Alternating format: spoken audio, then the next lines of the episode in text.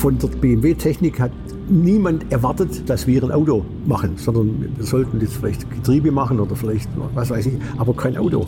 Und wir wollten haben gesagt, okay, wir, wir machen jetzt einfach mal ein Auto. Die Cabrios waren zum damaligen Zeitpunkt wegen der Überholsicherheit und solchen Dingen ziemlich in Verruf, sind ziemlich, ziemlich runtergegangen. Man konnte mit denen die eigentlich fast keinen Markt mehr sehen. Und wir haben gesagt, nee, da gibt es einen Markt, das ist eine wunderbare Geschichte, da muss man hingehen. Und er hat gesagt, wir müssen das gesamte Projekt in fünf Minuten vorstellen in einem Film. Das war genial, weil damit eigentlich die Fragen beantwortet waren und der Kuhnheim zum Schluss gesagt hat zu seinem Vertriebschef, für wie viel kannst du das verkaufen? Dann hat er gesagt, 80.000. Wahrscheinlich aus dem Grund, dass er gesagt wenn das 80.000 ist, wird sowieso nichts. Da hat der Kuhnheim gesagt, okay, das ist prima. Wir machen einmal 5.000 Autos, Sie verkaufen die für 80.000. Bumm, war die Vorstandssitzung entschieden. Und eigentlich hat es keiner erwartet. Auch Reizle hat es nicht erwartet. Und meine Leute war genauso. Das war wirklich so. Die haben nicht gejubelt und gesagt, ja. Ich gesagt, oh, Scheiße. Jetzt müssen wir das Ding mit den Türen machen, mit der Plastikhaut, mit dem Gan. Oh. Hier ist alte Schule, die goldene Ära des Automobils. Und mein Name ist Carsten Arndt. Danke fürs Einschalten und vielen Dank auch nochmal für euer Feedback zu den letzten beiden Folgen mit Ulrich Baretzky.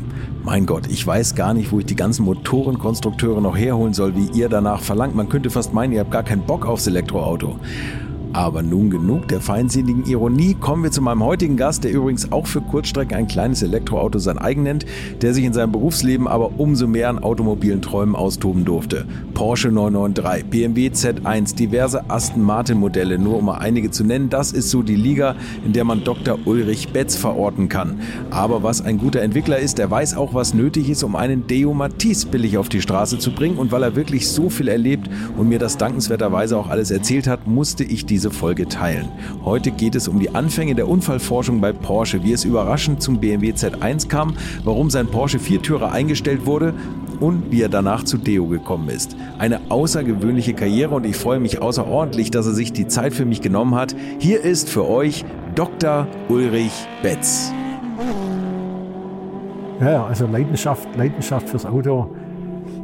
Ja gut, ich habe natürlich, wo ich mit der Schule fertig war, gesagt, was mache ich jetzt? War schwierig, so wie heute eigentlich auch. Und dann hat man gesagt, okay, ich studiere Maschinenbau, weil das war so ein Thema, das mir äh, zugesagt hat. Und habe ich in Stuttgart Maschinenbau angefangen und äh, nachdem es dort auch schon damals 400 äh, Studenten gegeben hat und das ein richtiger Massenbetrieb war und das mir überhaupt nicht zugesagt hat, mit so vielen Leuten zu studieren, habe ich dann mich entschlossen, Luftfahrttechnik zu studieren. Da waren es noch 15 im Semester und habe dann ein Luftfahrtstudium gemacht und wollte natürlich nachher anschließend in, irgendwo in die Luftfahrtindustrie und gefallen hätte mir Dornier damals in Friedrichshafen, weil man da natürlich das Wasser hat und den Berg hat und, und, und solche Dinge dazu hat. Und die haben mich natürlich nicht genommen zum damaligen Zeitpunkt. Ich habe mich auch schon vorher beworben, also während, äh, während des Studiums.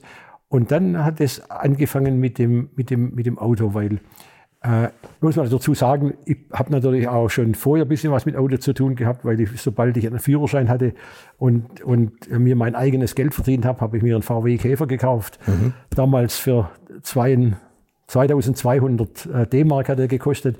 Den Käfer haben wir ein bisschen aufgepfeppt und, und, und schöner gemacht und dann haben wir den um 2800 verkauft und dann konnte ich wieder rein und einen anderen, da haben wir den frisiert, da haben wir dann äh, zwei Vergaseranlage drauf gemacht und äh, den, den, den Ölkühler aus dem dritten Zylinder äh, entfernt, der immer den dritten Zylinder überhitzt hat, äh, mit einem, mit einem Röhrenölkühler, der auf der Stoßstange hinten gesessen ist, den ich mir selber habe machen lassen. Also da haben wir schon ein bisschen so äh, Automobilengineering gehabt. Also muss man dazu sagen, ich hatte bei vor dem Studium, vor dem Maschinenbaustudium muss man ein Praktikum machen, damals sechs Monate Praktikum und das habe ich bei Porsche gemacht. Mhm. Ich war also einer von zwei Studenten, die bei Porsche in der Zeit ein Praktikum machen konnten. Da war der Jürgen Barth, das ist ja auch einer der äh, Heroen, die, in, die bei, bei Porsche da waren. Der war am Schraubstock neben mir gestanden zum Beispiel und da haben wir schön gefeilt und geschweißt und alles gemacht. Also ich hatte da schon so ein bisschen mit, mit, mit Porsche und die Geschichte dann im Studium, äh, da musste ich äh, als, als Studienarbeit sollte ich ein Turbinentriebwerk entwerfen und habe damals dann auch MAN angeschrieben, weil die ja solche Dinge äh, gemacht haben Und die kamen dann zurück und haben mir gesagt, also die Aufgabenstellung, die macht überhaupt keinen Sinn, deshalb können wir dir auch nicht irgendwo helfen, wo du irgendwas machen kannst. Und dann hatte ich zwei Möglichkeiten. Äh, ich habe gesagt, entweder gehe ich zu meinem Professor oder zu dem Betreuer und sage dem, das ist Mist. Und dann siehst du, was geht. Oder bearbeite dieses Ding irgendwo, sage überhaupt nichts und lerne daraus. Und beim nächsten Mal machst du dir keine äh, Studien oder keine Diplomarbeit aus, der, aus dem Hochschul, sondern guckst, dass du aus der Industrie ein Thema kriegst, das du machen kannst. Äh, und das habe ich dann eben tatsächlich gemacht. Ich habe dann auch wieder natürlich Kontakte zu Porsche gehabt und war bei Porsche der erste Student, der eine Diplomarbeit mit einem Thema aus Porsche heraus machen kann. Bestimmung des Luftwiderstandsbeiwerts durch Auslaufversuch. Damals konnte man die Strömungen noch nicht so berechnen. Da war das notwendig, dass man den Luftwiderstandsbeiwert bestimmt hat, indem man ein Fahrzeug auf einer ganz, idealerweise ganz ebenen Straße aus einer Geschwindigkeit Gang raus einfach ausholen hat lassen und den Ablauf der äh, Geschwindigkeitsreduktion gemessen hat. Und da der Luftwiderstand im Quadrat zur Geschwindigkeit eingeht und der Rollwiderstand linear, konnte man über die Differentialgleichungen die, den, das äh, Quadratische und das Lineare voneinander trennen und damit den Luftwiderstand aus sowas bestimmen. Okay. Und das war dann, das war äh, meine, meine Diplomarbeit, die mir Porsche angeboten hat. Zum damaligen Zeitpunkt war das auch noch wichtig, weil in Amerika die Verbrauchsmessungen über solche Themen äh, gemacht wurden. Das ist auch damals publiziert worden. Da gab es ein SAE-Paper dazu. Das war eine ganz gute Geschichte. Und dann waren zwei, natürlich zwei Dinge da ganz, ganz besonders prägnant oder ganz besonders wichtig. Ich habe mich mit den Leuten aus der Forschung, die mich betreut haben, gut verstanden. Die haben mich im Prinzip auch gemocht. Äh, und ich bin zum Schluss, ganz am Schluss meiner Arbeit, natürlich nachhaltig bei Porsche, beim Bot, der da mein Vorgänger bei, bei, bei, Porsche war, in Erinnerung geblieben, weil ich das Auto, mit dem ich die ganzen Versuche gefahren habe, gecrasht habe und es ein Totalschaden war. Zum Dank. Und das war zu damaligen Zeitpunkt, war das für, für einen Porsche-Mitarbeiter, wenn ihm dabei nichts passiert ist, irgendwie so, eine Ehren, so ein Ehrenzeichen, das hat da schon noch was, was gegolten. Äh, und zwar war halt, die, die Story war halt dann die, es gab keine Geschwindigkeitsmesssysteme, wie wir sie heute haben, wo wir einfach eine Plattform haben, sondern ich musste zunächst mal ein, ein Messsystem entwickeln, wie ich die echte gefahrene Geschwindigkeit über Grund messen konnte. Mhm. Und um das zu machen, und da gehören ja, da gehören ja dann auch mit die Reifen dazu, verschiedene Reifen dazu, das musste ich dann in Weissach machen, an der Prüf, am, am, auf dem Prüfgelände, immer im Kreis rumfahren. Und dann 100 Meter Messstrecke und so weiter. Und das ganz Schöne war dabei, dass der, der mich hat, hat betreut dort von Porsche, irgendwann gesagt hat, Uli oder Betz, ich habe jetzt keine Zeit zu fahren. Da ist der Schlüssel, fahr selber. Okay. Dann ist mein Puls natürlich so hochgegangen, weil ich dann den Elfer hatte. Und von da an durfte, habe ich alle meine Messfahrten selber gemacht und deshalb kam das natürlich. Und so hat es, und so hat mir das dann Spaß gemacht, weil dann muss ich natürlich die 100 Meter Strecke fahre ich dann fünfmal mit der Geschwindigkeit von 40, von 60, von 80, von, von 200, 220, jedes Mal fünfmal und immer wieder um die Strecke rum. Und wenn ich natürlich dann um die Strecke rumfahre, äh, dann gibt man natürlich richtig, richtig Gas und lässt da, und, und da lernt man das Autofahren kennen. Ja. Und so kommt es, dass zum Schluss, wenn dann die alle, alle Mess, Messzyklen gefahren sind, die Reifen runtergefahren sind und damit nicht mehr tauglich sind, um, um, äh, um, um weiterzugehen. So, also neue Reifen und nochmal die gleiche Prozedur. Und so habe ich Weissach kennengelernt. Ja, und, schlecht, und so habe ich sag mal, meine, mein, mein Gefühl auch für die Autos äh, da gekriegt. Und als ganz zum Schluss mein Assistent gesagt hat, er möchte auch mal gern mitgehen, äh, die, die, die Versuche wurden gemacht auf dem Autobahnstück, das als Behelfsflugplatz. Es gibt Behelfsflugplätze äh, an der, auf der Autobahn, wo man die Mittelplanken rausnehmen kann. Dann sind die durchbetoniert. Mhm. Sie sind komplett vermessen in, in, der Höhenlage, was man braucht, um, um, die, äh, um, um Gefälle dann eben auszugleichen. Und da bin ich, weil der Wind von außen natürlich Windfeld auch eine gewisse Rolle spielt bei den ganzen Sachen. Morgens um fünf im Sommer ist es normalerweise ganz windstill, da schläft der Wind ein. Weiß ein Segler aus Hamburg weiß das auch natürlich. Da haben wir keinen Wind, der kommt nachher also um fünf da raus mit dem, mit dem Gefahren. Und immer von Autobahnausfahrt, nächste wieder rein und dann die, die Strecken runtergefahren. Natürlich, wenn man natürlich in so eine Autobahn reinfährt, zweiter Gang, Vollgas äh, durch das Ding durch. Und beim, quasi bei den letzten Fahrt, die, wir, die, da, die da war, war vorher aus einem, ein, ein, von einem frisch getankten äh, Diesel-LKW oder so Kleintransporter, der hatte dort einen ganzen Dieselschwall in der Kurve drin. Und, und da bin ich natürlich im zweiten Gang Vollgas äh, auf dem Diesel komplett gegen die Leitplanke, da ist uns alles nichts passiert, aber das Auto war natürlich äh, so gequetscht. So habe ich angefangen und so musste ich dann das Auto, ich konnte noch damit fahren mit dem Auto, das so war. Und da bin ich damals zum, zum Bot, äh, der war Entwicklungs, äh, ja, Vorstand war nicht, aber der, der Chef der Entwicklung gewesen der Helmut Bott. Äh, und musste ich halt da in sein Büro und klein sagen, ich habe leider Gottes. Und der war natürlich, das war natürlich schon auch schon toll. Ne? Der hat mich nicht jetzt, jetzt zur Mina gemacht, sondern er hat gesagt, wie schnell bist du gefahren? naja, ich habe zweiter Gang Vollgas. Und gesagt, okay, dann ist in Ordnung. Weil wenn ich jetzt sagte, da, ich bin jetzt ganz langsam gefahren und da war der gesagt, das ist ja blöd. Ne? Ja.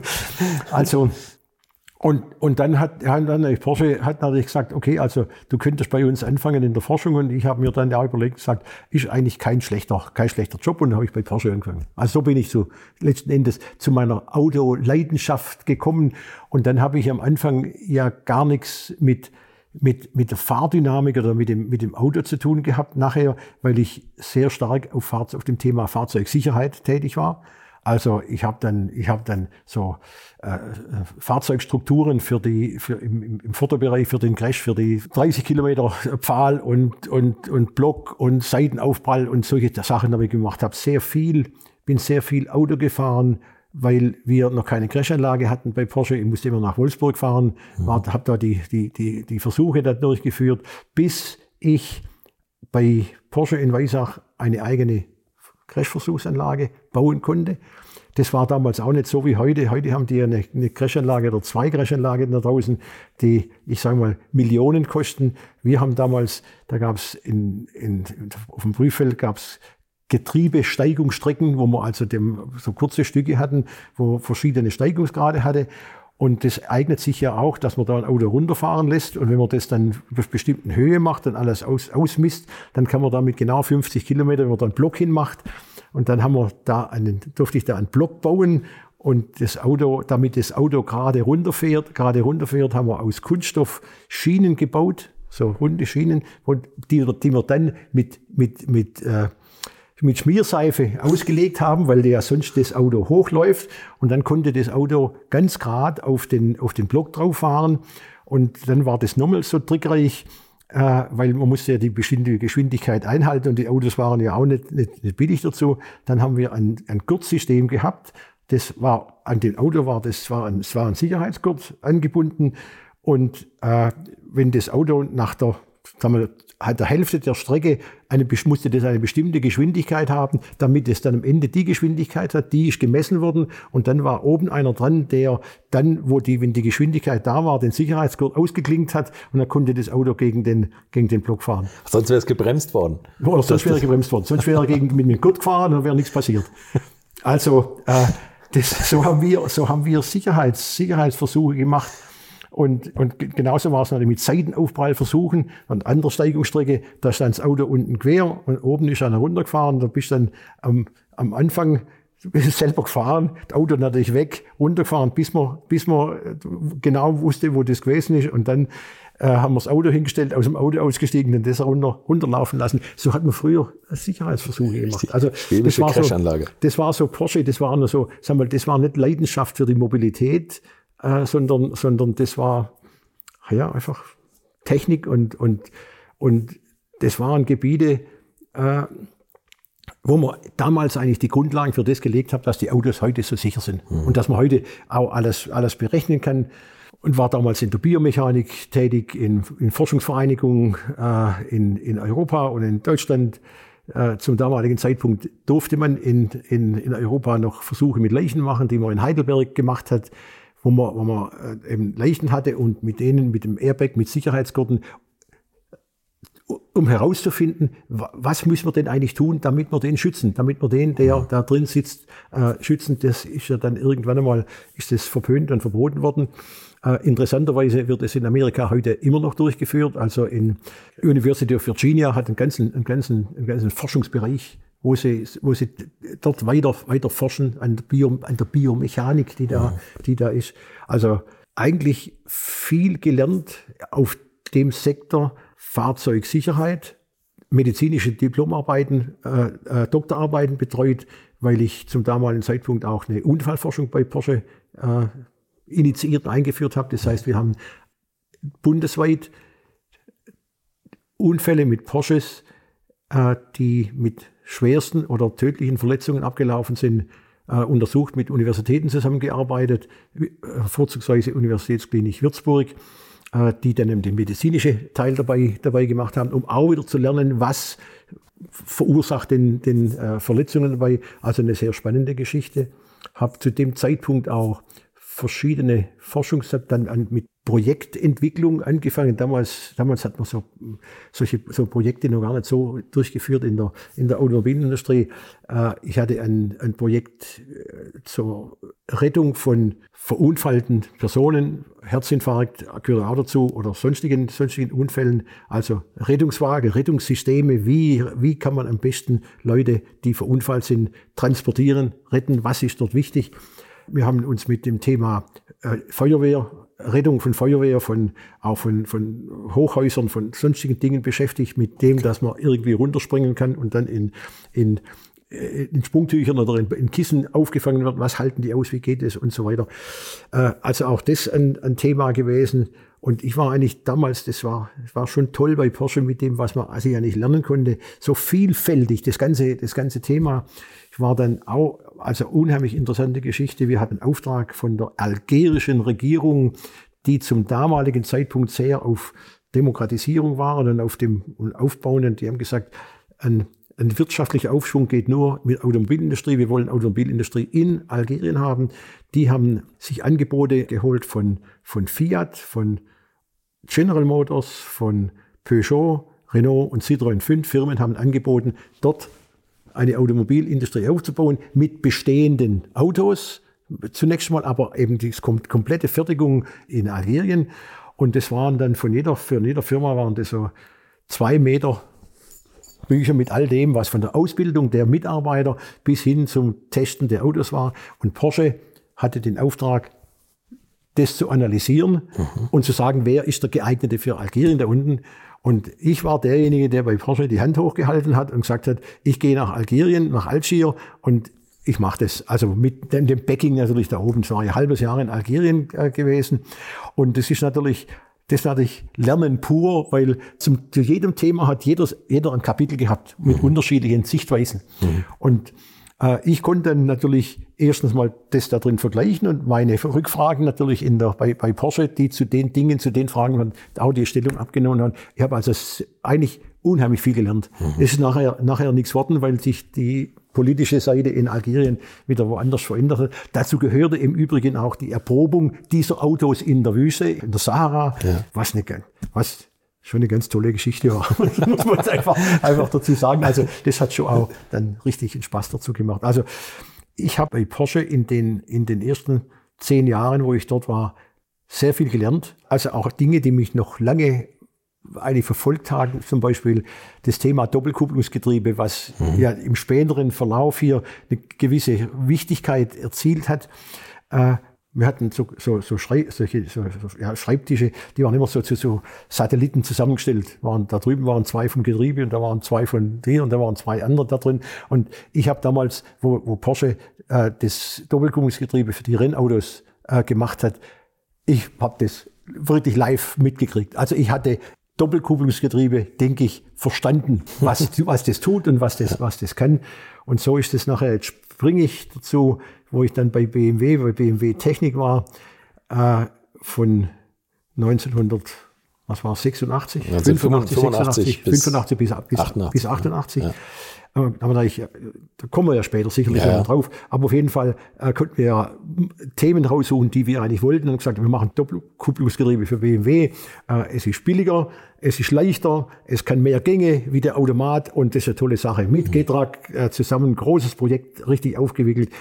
Das Ergebnis damals war, es ist schwerer, es ist teurer und, und mit, den, mit den Gängen geht es auch nicht. War damals Ergebnis. Also haben wir das nicht gemacht. Das kam dann, als ich dann wieder zurück zu Porsche kam, war ja auch für das Serienautos dann Doppelkupplungsgetriebe oder automatisiertes Schaltgetriebe oder äh, Wandlerkupplung war dann damals zum Entscheiden für den, für den 964. Und man hat damals dann mit den, mit den Arbeitsgruppen, wo da waren, nicht für, den, für, das, für das Doppelkupplungsgetriebe entschieden, weil genau solche Dinge natürlich alle dabei waren. Kosten, Gewicht und so weiter. Und Später hat eben Piech in Wolfsburg dieses Thema Doppelkupplungsgetriebe auch als Marketinggedanken dann hochgespielt. Und dann kam in der Zwischenzeit, bei, und bei, bei Aston Martin bin ich wieder durch das Thema durchgegangen. Also was springe ich nochmal darüber? Bei Aston Martin und gesagt, ja gut, können wir ja vielleicht mal überlegen, aber das können wir nur machen, wenn wir mit jemandem zusammengehen. Gehen wir mit Ferrari äh, gucken wir, was Ferrari hat bei Getrag, wir bei Getrag, wir könnten zusammen die Basis haben, da kommt man irgendwo billiger oder einfacher zu so einem, zu so einem Getriebe. Nur, wenn der Ferrari dreht, hat viel höher drehende Motoren wie wir, also ganz andere Technologie. Also in der Zwischenzeit hat sich, hat sich das ZF-Getriebe zu 8-Gang, 9-Gang, 12-Gang. Die Schaltzeiten mit der Elektronik sind so kurz wie, dass man einfach nicht mehr spüren kann, dass er nicht mehr da ist. Also es gibt keinen Grund mehr eigentlich, das, das, äh, das Doppelkupplungsgetriebe zu haben. Also das ist so ein so Bandbreite über, über so viele Jahre äh, durch, das, durch so ein Thema durchgegangen. Zurück jetzt zu, zu Porsche. War auch insofern spannend. Ich habe ja zu dem damaligen Zeitpunkt äh, sehr viele äh, äh Papers gemacht, Vorträge gemacht in, in, in, in Japan, in Amerika. Ich habe auch, hängt auch irgendwo da hinten, hängt es dann. Ich habe vom, von der NHTSA einen, einen, einen Preis gekriegt für die Arbeiten auf dem, auf dem Sicherheitssektor. Okay. Äh, die haben jedes, alle, was war das, alle zwei Jahre oder war jedes Jahr eine Sicherheitskonferenz? Das weiß ich jetzt gerade im Moment gar nicht mehr. Auf jeden Fall bei der, bei der ESV-Konferenz in Kyoto habe ich damals als, eigentlich als erster von Porsche und als einer von drei Deutschen der, der Professor Seifert und der Danner äh, von, von, von der Allianz. Ja. Also nicht noch der Sohn, der heutige Danner ist ja, der Sohn. Ja, genau. Die haben dann so Preise bekommen, war also eine tolle Geschichte für, für mich, für meine äh, Arbeiten im, äh, für den Fußgängerschutz und Seitenaufprall. Mhm. Also mit solchen Themen mhm. haben wir mich dann beschäftigt gehabt. Das war äh, an, an Kyoto. Haben Sie da auch mit dem, mit dem äh, Herbert Linge eigentlich zusammengearbeitet? Auch, der die auch Herbert, Linge, Herbert Linge war, muss ich jetzt sagen, ich habe mich eigentlich immer sehr gut identifiziert mit denen aus der Werkstatt. Mhm. Und Herbert Linge war damals sehr involviert in das Feuerwehrgeschicht, in das Rettungsgeschicht. Die UNS-Sicherheitsstaffel. Ne? Genau, wir haben damals den ersten 924 als für die UNS-Staffel ausgerüstet, der dann die, der dann die Rettungsfahrzeuge. 914. 9, 9, nein, nicht 914, 944. 944. 924, okay. zuerst 924, ja, okay, okay. 924. Also der, und dann habe ich, da haben wir selbst, und da haben wir ein Auto gemacht für einen, für einen Professor Sefrin in der Universitätsklinik Würzburg. Das war damals der, der Chefanästhesist und Notarzt in Deutschland gewesen. Der hat einen neuen 24 Notarztwagen gekriegt, der selbst in derselbe gefahren ist, also mit Blaulicht und mit alle, alle Sachen da hinten drin. Ah, ganz spannend. Das, das war dann mit dem Herbert Linge. Und mit dem habe ich, also ich sage mal, mit, mit, mit Linge und auch seinen Nachfolgern habe ich auch, auch später, der hat, ich denke, Linge hat, braucht, du brauchst bei, oder braucht es bei Porsche damals schon auch das Backing von den, von den, von, von den Workshops, von denen, die ja. da die Sachen eigentlich machen. Und ich habe den vom, von, von, von Herbert Linge eigentlich eine große Unterstützung gehabt für das, was man, was man ausführen kann, was man machen kann. Das war eigentlich schon, schon ganz, schon ganz, ganz tolle Geschichte. Also, wie ist das eigentlich beim, beim 911? Also man, das ist ja immer so ein bisschen der Volksmund. Wenn ein Motor vorne ist, dann hat man viel Blech, das ist schon mal viel Sicherheit, was ja eigentlich auch Quatsch ist, wenn der Motor in den Innenraum geschoben wird. Aber ist das schwierig, dem 911er, oder war das schwierig, dem eine Crashstruktur zu geben oder diese Stabilität hat für den Crash, weil das, der Tank ja auch vorne sitzt? Ja, ja, ne? das war, das war natürlich, man muss das, man muss, ich muss etwas früher anfangen. Wenn man crasht, dann muss man ja die Masse verzögern. Mhm. Wenn die Masse des Motors vorne ist, dann kommt die Masse relativ schnell am, am Block oder am anderen Auto zum Liegen und muss nicht mehr verzögert werden in eigenen Auto. Ja, okay. Und damit fällt es leichter, den Rest des Autos weich abzufahren. Wenn der Motor hinten ist, dann muss die ganze Masse mit verzögert werden. Das heißt, da muss viel mehr Energie aufgenommen werden. Kann man sich, also am, am einfachsten kann man sich das vorstellen, wenn du den Motorblock, der jetzt, äh, was, was, was wiegt der, 250 Kilo oder sowas, irgendeiner Größe, mhm. wenn der gegen den Betonblock fährt, kostet nichts, das ist doch halt kaputt. Ne? Ja. Aber wenn du den abbremsen musst, soft abbremsen musst, weil der da hinten sitzt, ja. kostet das natürlich viel mehr. Aber das ist jetzt wieder genau das Thema. Jetzt kommt der Motor hinten, muss der hinten abgebremst werden, aber da kommt die Fahrgastzelle dazu, die nicht demontiert werden soll. Und unabhängig davon, auch wenn ich ihn hinten weich abfedere, muss das trotzdem die Energie da vorne abgefedert werden. Und der Tank, natürlich, der muss entsprechend geschützt werden. Und da muss man, und, und da muss man, es, es waren die Autos ja damals leicht. Der Elfer hat 1300 Kilo gewogen, 1350 Kilo, 1420. Das, das ist ja nichts. Heute wiegen die ja 1800, ja, 1900. Viel, und da ist ja viel mehr da drin. Deshalb sind die heute ja viel größer da ja, vorne. Ja. Die, jetzt, die Leute, die, die, jetzt, die jetzt Rennen fahren, die dauernd Auto fahren, oder unsere Töchter, der Rolf Hannes, das, den Namen, der Name sagt nee, mir sagt nichts. Rolf Hannes war damals der, der Chef der, der Versuchsfahrer. Der hat natürlich toll Auto fahren können, das ist ja klar. Und da habe ich auch was gelernt. Also, wenn wir mal gucken, was, was lernt man denn so im, im Wichtigen? Der hat für uns Ingenieure am Wochenende in Weissach Fahrertrainings abgehalten oder mhm. gemacht. Mhm. Mal hingegangen, so Wetter wie heute, so strahlenblauer Himmel irgendwo. Und dann ist man auf dem Skidpad gefahren, dann haben wir Kreis gefahren, dann wir Pylonen gefahren, Bremsen in der Gasse, also Bremsen, Hindernis, Lenken, weiter, weiterfahren dazu. Und da ist mir eine, eine Sache ganz arg in Erinnerung, dass er vorgemacht hat, wie man mit einer vorgegebenen Geschwindigkeit auf das Hindernis in der Gasse zufährt, die Spur wechselt und weiterfährt. Und wir haben dort natürlich auch äh, gespielt. Und ich habe dann vielleicht 10 Meter, 20 Meter vor dem Hindernis den Fußball, den wir hatten, ihm vors Auto geworfen. Mhm. Wo er natürlich völlig überrascht wurde und dann das Auto dabei natürlich verrissen hat. Und was ich dabei gelernt habe, ist, sagt, wenn du nicht vorbereitet bist auf irgendetwas, was passieren kann, hast du fast keine Chance, dass du richtig, mhm. richtig reagierst.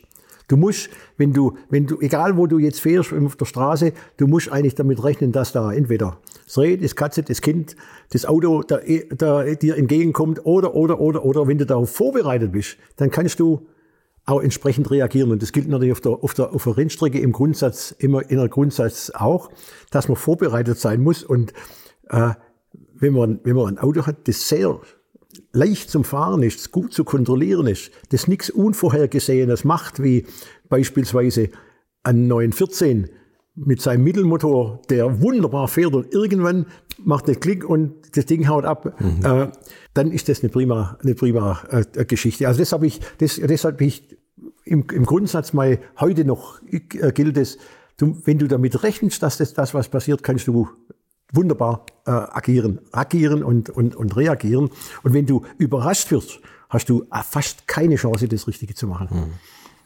Das habe ich aus, diesen, aus diesem, diesem Fahren dort gelernt. Natürlich haben wir andere Sachen auch gelernt, aber, aber das war etwas, was, was wirklich ganz wichtig ist. Du musst mit, du musst mit rechnen, wenn, wenn, wenn, heute, wenn du heute irgendwo fährst und springt ein Kind hinter einem, hinter einem Auto raus, weil du vorher gesehen hast, dass da eine Frau steht oder irgendjemand, dann musst du mit rechnen, dass das Kind hinter dem Auto vorspringt.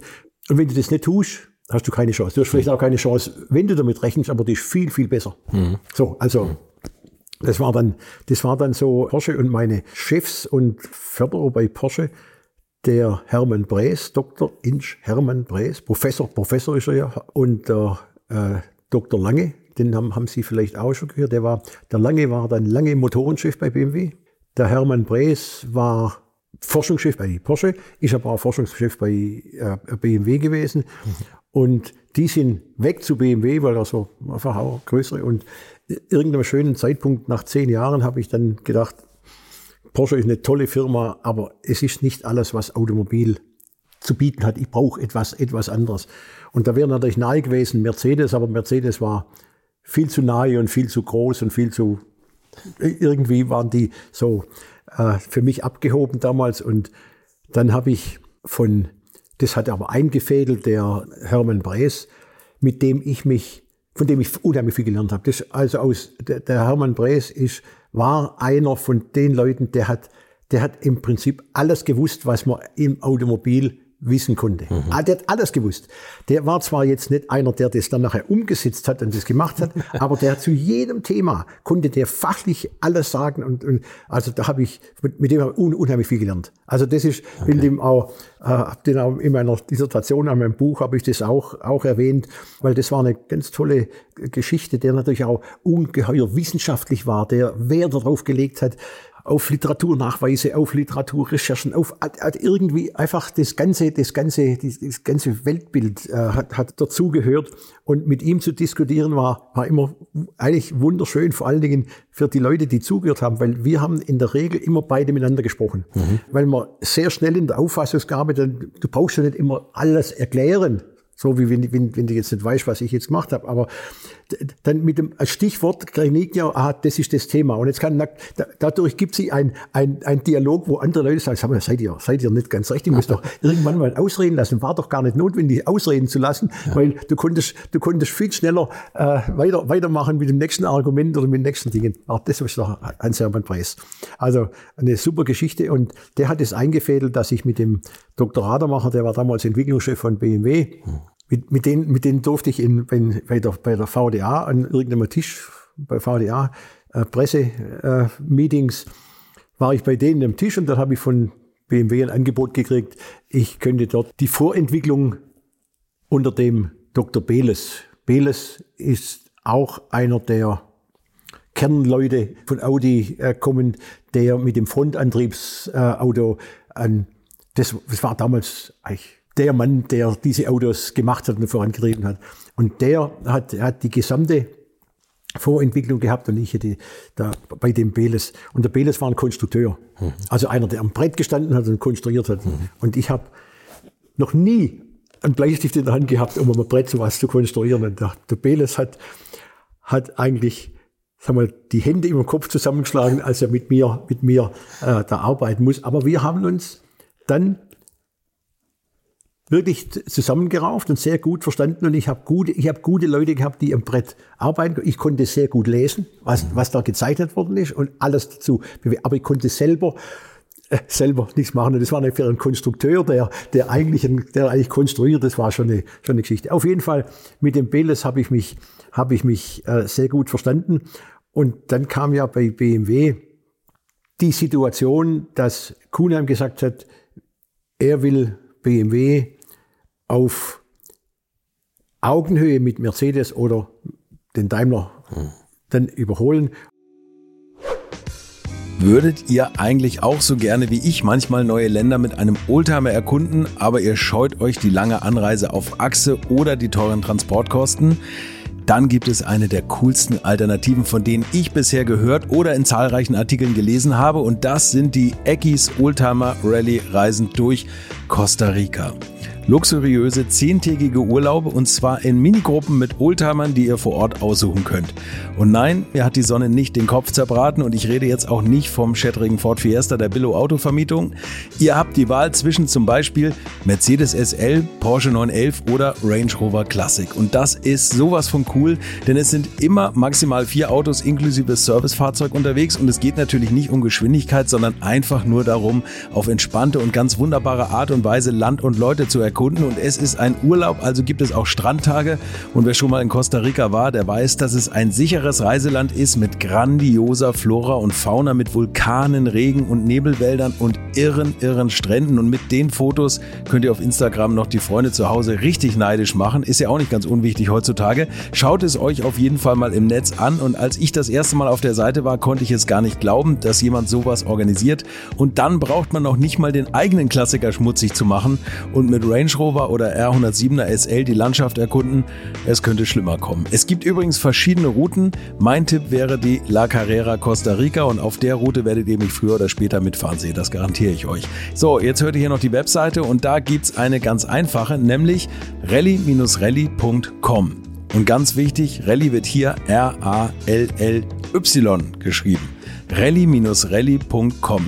Am besten gleich draufklicken, Seite abspeichern und möglichst schnell buchen, denn es sind kleine Gruppen und Inga und Ingo, die das organisieren, sind wirklich mega nett und Ingo ist auf mich gekommen, weil seine Mitfahrenden immer alte Schule hören. Also Geschmack haben die, die da mitfahren auch und ihr sollt jetzt auch weiter alte Schule hören. Bis bald in Costa Rica. Und dafür muss man natürlich entsprechende Aktivitäten machen. Und er hatte das Gefühl, dass seine oberen Führungskräfte, die Hauptabteilungsleiter, sehr stark aus der Vergangenheit leben und neue Dinge nicht gerne in Angriff nehmen oder blockieren oder nicht, nicht tun lassen. Er hat gesagt, was mache ich? Und damals, und dann hat er natürlich mit, mit, sein, mit seinen Vorstandskollegen, die natürlich überzeugt, aber das war ganz klar cool, haben gesagt, wir müssen einen Spin-off machen, wir müssen irgendjemand raussetzen und den, dem freie Hand geben, dass der nicht unter der Fuchtel der anderen Hauptabteilungsleiter, die alles blockieren. Lange hat damals auch dazugehört, zu denen, die da nicht, nicht zu wollen, komme ich noch mit der, mit der Story dazu, eine nette Story. Äh, wir müssen da irgendwas machen. Und dann haben sie, warum auch immer, haben sie mich für dieses Thema ausgeguckt, haben gesagt, wir geben, und haben gesagt, wir geben 10 Millionen D-Mark, war das damals, pro Jahr einer Gruppe von Leuten, die können tun und lassen, was sie wollen. Ich möchte euch noch meinen Partner der heutigen Folge vorstellen und das ist die Firma Comco Leasing. Die machen eine ganz besondere Sache, die perfekt zu meinem heutigen Gast passt, Oldtimer und Youngtimer Leasing und ganz sicher haben sie damit schon zahlreiche Träume mit den Autos erfüllt, die Dr. Betz auf die Straße gestellt hat, ob BMW Z1, Porsche 993 und natürlich so ziemlich jeder Aston Martin der Neuzeit. Apropos BMW, nicht nur BMW M feiert 50. Geburtstag, auch Comco ist bereits ein halbes Jahrhundert am Markt und wenn ihr auch zu denen gehört, die bei aktuellen Autos nicht fündig werden, vielleicht kommt ja etwas Historisches als Firmenwagen in Frage. Einen alten M5 hat man damals ja auch gerne im Alltag gefahren. Mit Comco könnt ihr alles verbinden. Einen Klassiker als Geschäftswagen leasen und von allen Vorteilen profitieren. Das geht mit der 1%-Regel los, die ja zum Beispiel auf den ursprünglichen Neupreis berechnet wird und eben nicht auf den aktuellen Marktwert. Da könnt ihr schon mal richtig Geld sparen und damit hört es noch lange nicht auf. Informiert euch am besten gleich und vielleicht rückt der Traum Youngtimer als Alltagsauto doch in Greif greifbare Nähe. Alle Infos findet ihr unter www.comco.de. Das wird übrigens zweimal mit C geschrieben, also C-O-M-C-O. Und dort findet ihr die Experten, die euch alles gerne erklären. Dort bekommt ihr übrigens nicht nur Autoleasing, sondern auch Boote, Flugzeuge, Energie oder Schienentechnik geleast. Comco, das ist Leasing mit Handschlagqualität und den Link, den findet ihr natürlich auch nochmal in den Shownotes. Und das war damals der, der Dr. Hagen, der war damals Entwicklungschef, ruft mich am Donnerstag an Donnerstagnachmittag und sagt, hat man vorher schon ein bisschen spekuliert, aber ich habe gemeint, der Beles sollte das machen, weil die wollten eigentlich einen Hochrangigen da drin. Am Donnerstagabend ruft er mich an und sagt, Herr Betz, äh, wir wollten dem Vorstand, wir denken, Sie wären der Richtige, die BMW oder diese, diese Spin-off, diese Spin-off zu machen. Äh, denken Sie mal darüber nach. Okay, gesagt, okay, mache ich gedacht, ich könnte jetzt am Wochenende darüber nachdenken, mal im Garten gehen und darüber nachgehen. Freitagmorgen um neun ruft er an und sagt, wie haben Sie sich jetzt entschieden? Na gut, da kannst du, und dann kannst du in so einem Zusammenhang, kannst du nicht sagen, oh, habe ich noch nicht überlegt, mache nicht, sondern da war dann diese, diese, das Zögern, die drei, fünf Sekunden, okay, ich mach's. Mhm. Ja? Und dann bin ich ja dann BMW Technik geworden. Einzelkämpfer, ich war, ich war BMW Technik. Jetzt kannst du kannst machen, was du willst, kannst hingehen, wo du willst, kannst Leute einstellen, was du willst, du kannst so, aber du musst einmal im Jahr kommen und sagen, was hast du jetzt gemacht. Nicht? Und dann ist eigentlich die Frage, du gehst dann mit jetzt nach Monaco und gehst dann nach Frankreich, nach Amerika, nach sowieso. Und das Erste, was ich schlauerweise, denke ich, schlauerweise gemacht habe, habe gesagt, okay, die geben mir 10 Millionen, ich will mich ums Geld überhaupt nicht kümmern, ich brauche einen Finanzmann. Mhm. Und das Erste, was ich angestellt habe, war ein Finanzmann. Okay. So. Also, und den habe ich natürlich aus BMW herausgeholt. Doppelfeld, mit Doppelfeld hatte ich mich, der war Finanzchef, habe mich auch ganz gut verstanden. Doppelfeld, ich brauche jemanden, der, der das Geld kontrolliert. Das hat ihm natürlich auch gut gefallen. Und damit war ich, hatte ich mal den Rücken frei von dem, was man ausgibt, was man irgendwo macht. So hat sich das entwickelt. Ne? Hatten Sie schon ein Projekt im Kopf und im Hinterkopf, nee, wo Sie sich darum kümmern wollten? Nix, nix, keine, keine Ahnung. Keine Ahnung, was man da, was man da jetzt macht daraus. Auch nicht, wir hatten auch nicht gewusst, wo man jetzt hingeht, dass wir dann nachher in die Hanauer Straße gleich neben dem Olympiagelände da mhm. hingegangen sind.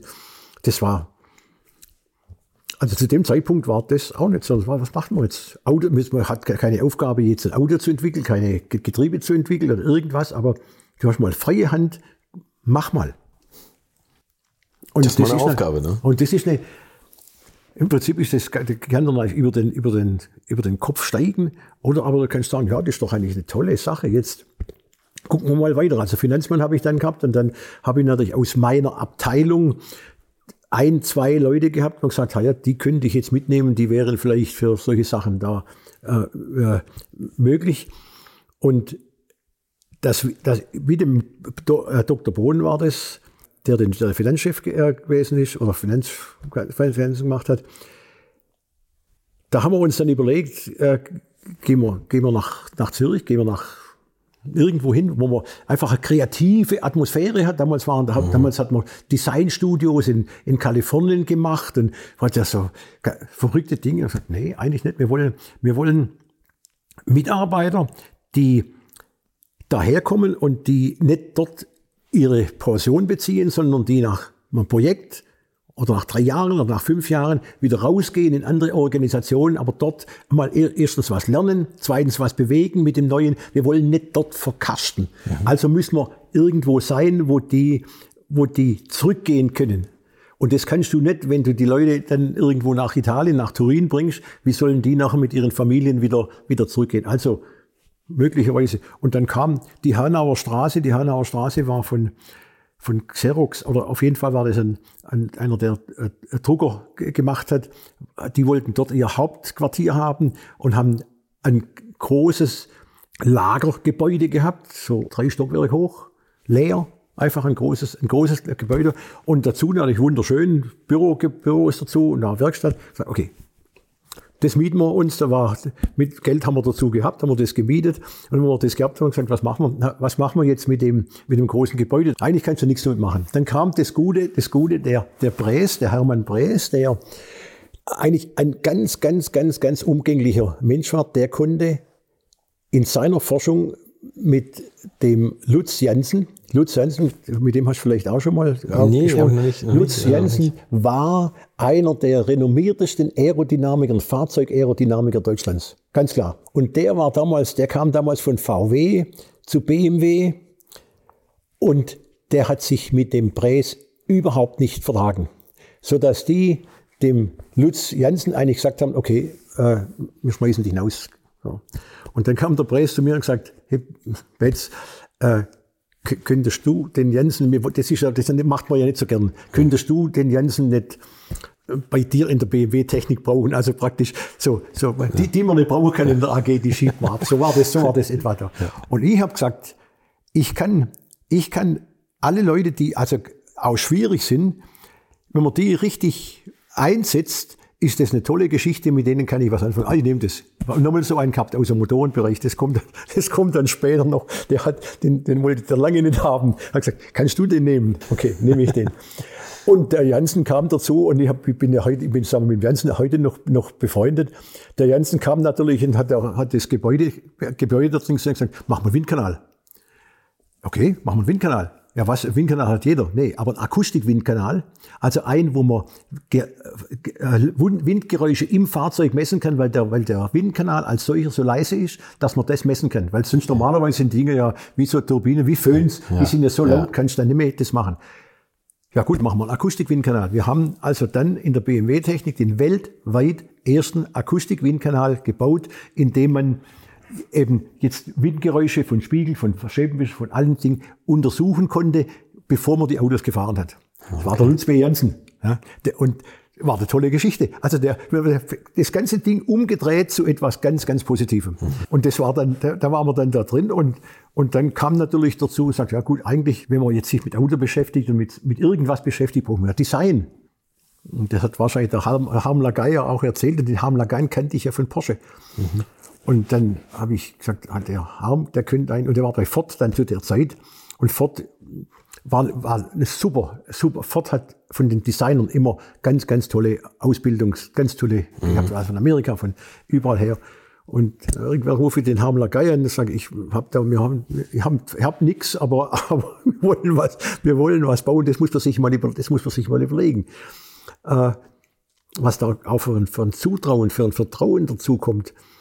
Und dann kam der Harm nach München und hat gesagt, guck mal, es gibt keine, keine Platten, es gibt, es gibt nichts, es gibt einfach nichts außer einen, leerer, einen leeren Raum, den wir da drin haben. Habe auch keine Leute irgendwo dazu. Aber du könntest da was bauen. Wir können dann irgendwas sehen. Aber Harm Lagai gesagt, okay, äh, ich, ich, ich mache das. Und das Erste, wo er dann angefangen hat, hat er sich dann im, im Supermarkt da drüben Blei, Bleistift und Farben und Papier, was war einfach nichts da. und, das, und das zu erleben oder das erleben zu können, was wirklich, was aufzubauen, was zu machen. Ja, und dann kam natürlich, dann kam natürlich der, der Chefmodelleur, der Joe aus Köln und dann kam die Sabine Zemelka, die von Audi kam, die auch gesagt hat, ich will eigentlich irgendwo hin, wo, wo nicht die verkrusteten Strukturen drin sind, sondern wo man was bewegen kann, wo was, wo was passiert. Und wenn da die solche Leute hast, die was passieren lassen wollen, ja gut, dann muss man ein Auto machen. Dann muss man doch, da kannst du nicht nur Felge machen, sondern da kommt man, ja, was machen wir für Auto? Was gibt's denn jetzt? Wo sind denn die Trends? Wo, wo, wo geht es hin? Gibt's übrigens ein Video. Von der BMW Technik hat ja niemand erwartet oder gewünscht, dass wir ein Auto machen, sondern wir sollten jetzt vielleicht Getriebe machen oder vielleicht was, was weiß ich, aber kein Auto. Und wir wollten, haben gesagt, okay, wir, wir machen jetzt einfach mal ein Auto. Das ist offene, die Cabrios waren zum damaligen Zeitpunkt wegen der Überholsicherheit und solchen Dingen ziemlich in Verruf, sind ziemlich, ziemlich runtergegangen. Man konnte mit denen, die eigentlich fast kein Markt mehr sein. Und wir haben gesagt, nee, da gibt's einen Markt, das ist eine wunderbare Geschichte, da muss man hingehen. Und dann haben wir natürlich gesagt, wie verkaufen wir das Ganze jetzt dem, im Vorstand drüber? Wenn wir, da, wenn wir da jetzt anfangen zu präsentieren, dann ist jeder, jeder von den Vorstände nach spätestens 20 Sekunden unterbricht er und sagt, ah, da ist doch sowieso und da ist sowieso, was machen wir da? Und dann haben wir gesagt, okay, das können wir nur unterbieten, indem wir einen Film machen. Weil fünf Minuten kriege ich und hat gesagt, wir müssen das gesamte Projekt in fünf Minuten vorstellen in einem Film. Und jeder, der da drin war, vom Design über das Fahrwerk, über den Motor, über, über die Aerodynamik, alle, hat da drin jetzt haben wir 45 Sekunden gehabt. Und in 45 Sekunden musste der das vorstellen und ich habe auch meine 45. Und so haben wir einen 5 Minuten Film gemacht, den ich dann bei der Vorstandssitzung habe ablaufen lassen. Und damit konnte ja keiner unterbrechen und man hat sich dann verlaufen irgendwo hin, sondern war das da. Ja. Und das war, war natürlich auch eine genial, also eigentlich war, das war genial, weil, weil damit eigentlich die, die Fragen beantwortet waren und der Kuhnheim zum Schluss gesagt hat, zu seinem Vertriebschef, äh, wir ich wollte das Auto für 50.000 Euro, äh, für 50.000 D-Mark in, die, in den Markt bringen. Das wäre Dreierbasis, der damals 25 oder 28 oder irgendwas kostet, war tolle Geschichte gewesen. Dann hat er dem, hat er dem gesagt, wie, für wie viel äh, kannst du das verkaufen? Dann hat er gesagt, 80.000. Der Vertriebschef. Wahrscheinlich aus dem Grund, dass er gesagt, wenn das 80.000 ist, wird sowieso nichts. Dann hat der Kunde gesagt, okay, das ist prima. Äh, ich will nicht, ich will nicht die, äh, wie sie später dann die Z-Serie aufgelegt haben, ich, er wollte zu dem Zeitpunkt nicht eine weitere Baureihe machen, aber wir machen einmal 5000 Autos, sie verkaufen die für 80.000. Bumm, war die Vorstandssitzung äh, dort, dort äh, in, entschieden. Und eigentlich hat es keiner erwartet. Auch Reitzle hat es nicht erwartet. Reitzle war damals ja Entwicklungs, Entwicklungsvorstand mhm. äh, und die ganze Entwicklung hat ja gewusst, äh, wird, wird abgeschossen, wird, wird äh, passiert nichts oder geht nicht. Und meine Leute, die dann war genauso, kommt da drüber, Ergebnis von der Sitzung, alle, alle, eigentlich alle Leute da, sagt, so, jetzt habe ich, Leute, ich habe euch jetzt eine schlechte Nachricht, wir müssen den Z1 machen.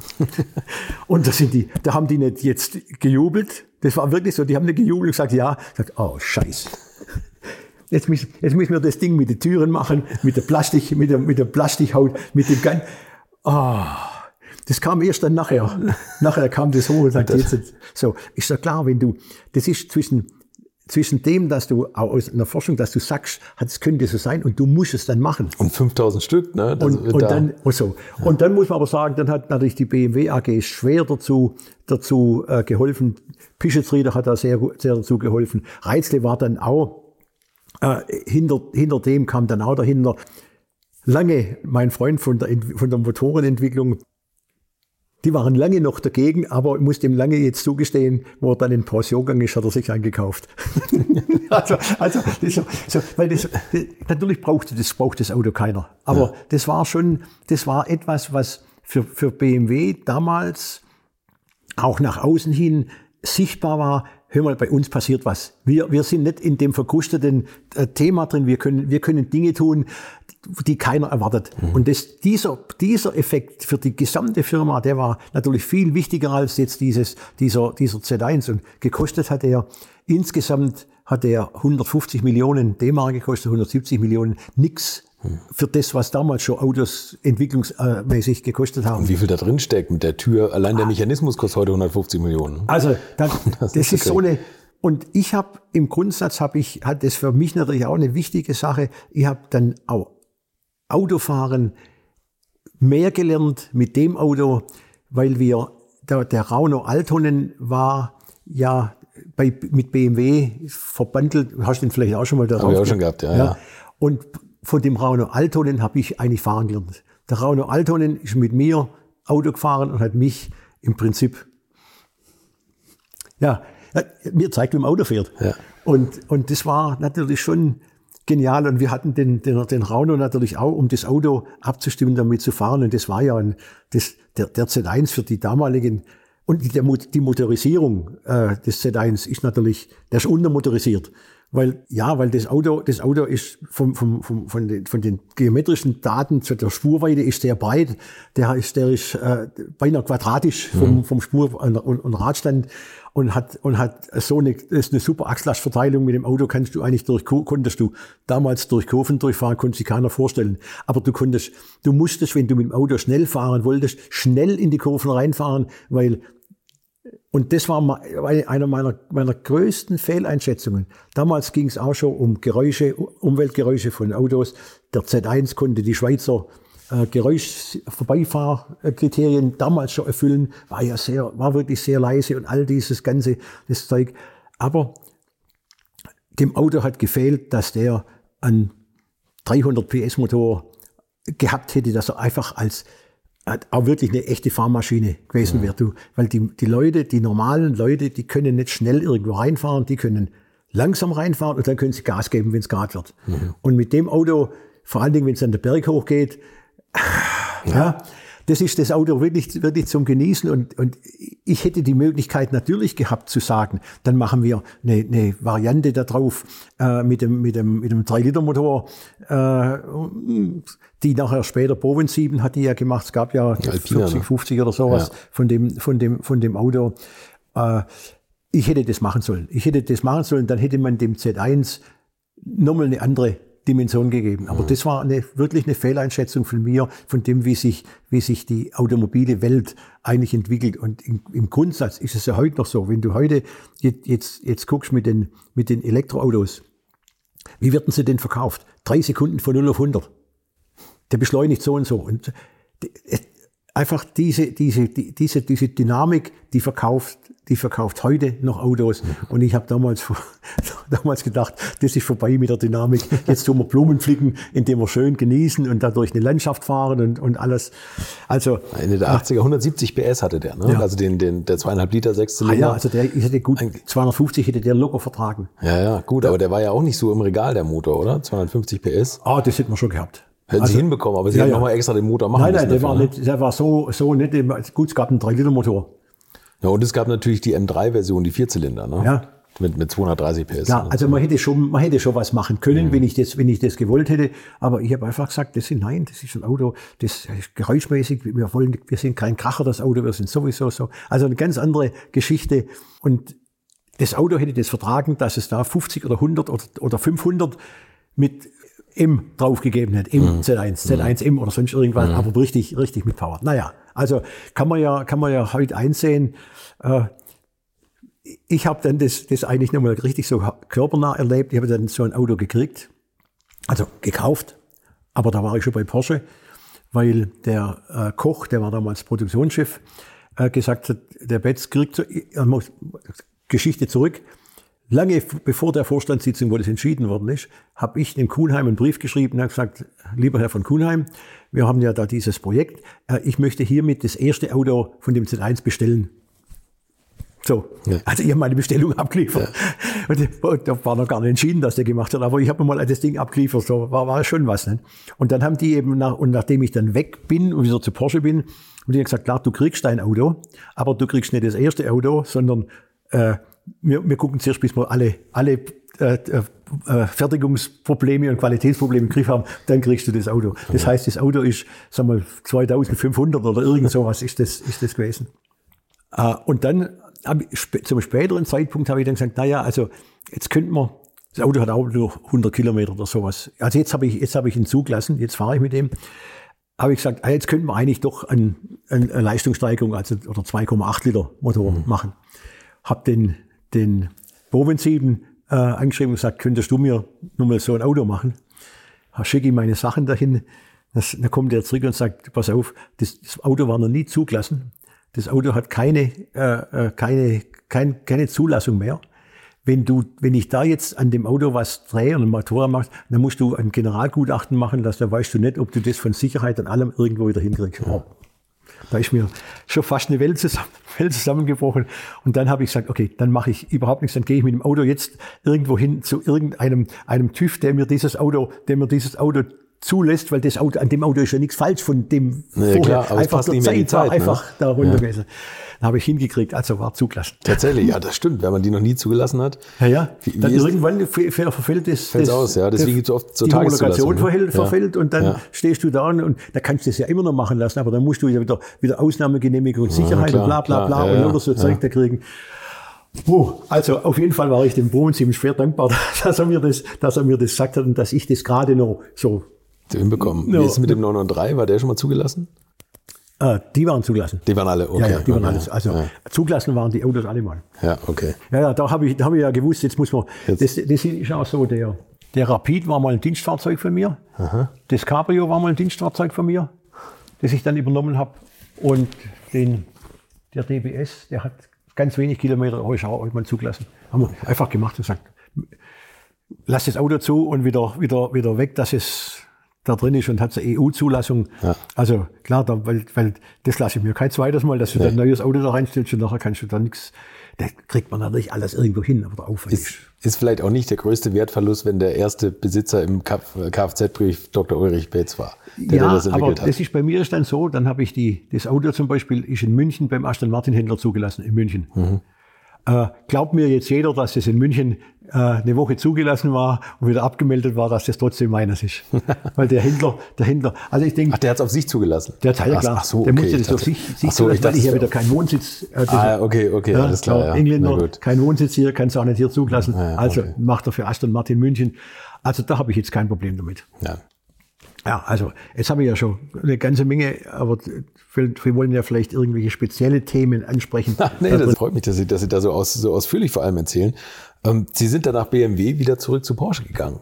1988. Wie kam das? Oder, oder was war aber wie bei kam BMW? Das? Also Sie haben den Z1 auf die war, Straße ja, gebracht? Das war ja, das war ja so, dass der, der, der Bot war ja damals, war wahrscheinlich 20, 30 Jahre lang war der, der war bei, einfach, der musste altershalber ausscheiden. Hm war, war klar. Und dann haben die natürlich bei, bei, bei Porsche sich da lang Gedanken drüber gemacht, wie, wie, wer, wer kann den Bot nachfolgen? Und eigentlich willst du ja jemanden haben, der, der, der Porsche kennt, der mit Porsche irgendwie großgewachsen ist, aber der auch noch sonst irgendwas gesehen hat, der könnte ja auch von woanders kommen. Das war ja, damals war das noch nicht ganz so, dass man jetzt irgendwie den, den, den, ach, was weiß ich, den ganz wichtigen von, von, von Ford oder sonst irgendwo geholt hat. Und dann haben die sich halt mit der, ich war ja, ich war ja bei, bei Porsche eigentlich, ja, in, in, ich war eigentlich ganz gut vernetzt zum damaligen Zeitpunkt. Dann gesagt, jetzt hat er, was war da bei BMW, er was gelernt, der hat den Z1 gemacht. Der Z1 hat schon, schon Furore gemacht und ja. gesagt, wir brauchen ein neues Auto für für, für den Elfer-Nachfolger mit neuen Ideen, neuen Dingen. Der, das könnte der Betz könnte das machen. Der hat ja Porsche in sich, der hat Porsche, der, der hat, der hat da Praktikum gemacht, der hat Diplomarbeit gemacht, der hat äh, dann da drin gearbeitet. Äh, der könnte eigentlich der Richtige sein. Und dann, das, dann ging das so, dann ging das, eigentlich, das schon auch äh, toll gelaufen. Dann ruft mich eines schönen Tags, der Reitzle war ja dann mein Chefvertrieb, ruft mich der Reitzle und sagt, Herr Betz, Sie kriegen äh, jetzt in den nächsten acht Tagen oder sowas eben, kriegen Sie äh, eine Einladung, Angebot, den Porsche Entwicklungschef zu machen. Der Reitzle hat das gewusst, bevor ich das gewusst habe. Ach, der, der wusste? Der wusste das. okay. Gesagt, ich meine, Herr Reitzle, wenn das, wenn das so ist, ich hatte ja durchaus auch, auch eine Karriere in BMW. Ja, klar. Aber wenn, wenn mit dem, was wo, wo ich herkomme, wenn ich gefragt wird, ob ich ein Entwicklungschef bei Porsche werden kann, da kann ich nicht Nein sagen dazu. Da, auch wenn das schwierig ist mit der Familie, mit Piech, mit allen Sachen, da, da muss ich, das muss ich machen. Da, da hat der Reizender auch dazu gesagt, klar. So, und dann war das auch so, also ich meine, da muss man einfach sagen, BMW hatte, und die Leute, die damals da waren, die haben schon Stil gehabt war ich, bin ich dann eigentlich bei, bei das, das, Angebot gekriegt und habe das auch unterschrieben. Und dann hätte ich normalerweise, hätte ich dann eigentlich ausscheiden müssen aus, aus der BMW-Technik. Mhm. Und der Reizler gesagt, Metz, Sie machen das bis fertig in drei Monaten. Sie kommen zu den Entwicklungsbesprechungen, zu Punkten, die Sie tangieren mit dem, was da drüben sind und sonst bleiben Sie weg. Ihr, die, Sie entscheiden das.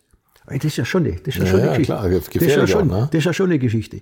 Und, und Kuhnheim, der, wenn einer weggegangen ist oder einer gekündigt hat bei BMW, war der am nächsten Tag weg und der hat den Kuhnheim nie mehr gesehen. Ich war am letzten Tag bei Kuhnheim noch, weil er mich eingeladen zum, zum Auf Wiedersehen sagen. Und natürlich hat er gesagt, der Betz, das wird ein schwieriges Unterfangen bei, bei Porsche. Sie haben dort die Familie, Sie haben das Piech, ja. da werden Sie zwischen die Mühlsteinen kommen. Das wird, das wird nicht einfach. Aber ich verstehe, ich verstehe, dass Sie das machen müssen. War Kuhnheim. Also, sagen wir, das, und dann war die, die, das Verhältnis zu dem BMW war dann im Prinzip so, dass Kuhnheim mich später in Korea bei DU besucht hat okay. und bei äh, Aston Martin gewesen ist. Was ich, was ich bei Aston Martin, also DU Korea habe ich ja verstanden, weil das war ja, da war ja Korea so am, am Wachsen und alles so sehen. Aston Martin war ja durch, gegenüber BMW gar nichts. Aber es war nicht nur der Kuhnheim da bei, bei Aston Martin, sondern auch der Gesamtbetriebsrat. Da hinten steht ein Vierzylinder, gefräst aus Aluminium. Ja, ja. Das habe ich gekriegt vom Gesamtbetriebsrat BMW, der mich bei Aston Martin, bei Aston Martin besucht hat, äh, um das an, Aston Martin anzugucken und die Sachen anzugucken, wie die, wie die gehen so. Oh, okay. Und das war für mich mehr als Geld oder sonst irgendwas, das war für mich eine Anerkennung, dass du dort im Interesse der Firma gearbeitet hast, ja. dass du dann Schritte gemacht hast, die gehen, aber das akzeptiert ist und das respektiert ist. Also das ist so ein bisschen der, der, der, der Bogen mit, mit Kuhnheim und BMW und Reizle und Reizle natürlich auch, der mich ja später dann, wo er noch bei Ford PHE gewesen ist, darüber hat er ja berichtet, äh, auch eines schönen Tags anruft und sagt, ich wollen Sie Aston Martin machen, Sie, Sie könnten das. Und zum damaligen Zeitpunkt hatte ich einen Vertrag mit Magna Steyr Daimler Puch zu machen. Also ich war, ich war dort schon vorgestellt, ich war den Mitarbeitern schon vorgestellt.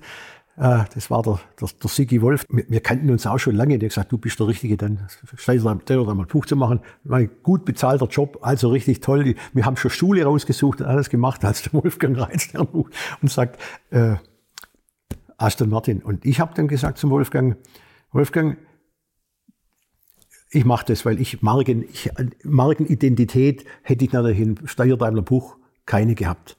Marke, ich hatte noch nie einen Aston Martin gefahren. Ich habe noch nie das angeguckt. Ich habe zwar die Bond-Filme gesehen, aber ich habe die Autos haben mich nie interessiert, weil das nie. Es war egal, ne? Die, die Marke waren, war so klein. Die Autos waren, die, die waren nichts für mich. Ja. Engineering-mäßig nicht. Also so. Aber Wolfgang, das könnte mich, das reizt mich. Aber du musst mit dem Sigi Wolf reden dass der mich gehen lässt. Ich rede nicht mit dem. Du redest. Du redest. Aber natürlich eine heikle Phase, wenn man schon vorgestellt wurde. Ah, ja, dann, du, dann du redest mit dem, ihr, die kannten sich ja auch. Ja, okay. Du kasperst das mit ja, dem aus. Ja. Und, und, da, und da gehört natürlich dazu, dass die ganze Magna weltweit hat 30 Prozent zum damaligen Zeitpunkt ihres Umsatzes mit Ford Motor Company gemacht. Ja, gut, dann hat man schon mal ein Argument. Und dann hat der Sigi Wolf natürlich gesagt, okay, wir wollen ja Freunde sein. wir bleiben, das ist ja so. Kann man ja machen, sowas. Man muss ja nicht immer streiten und dann sonst was machen. So, und dann bin ich halt zu Aston Martin, zu Aston Martin gekommen. Und da haben wir damals 600 Autos gemacht. In, in den, in den, in den Bahn, mein Office war immer alten, immer, immer, ja, immer im Bauernhaus.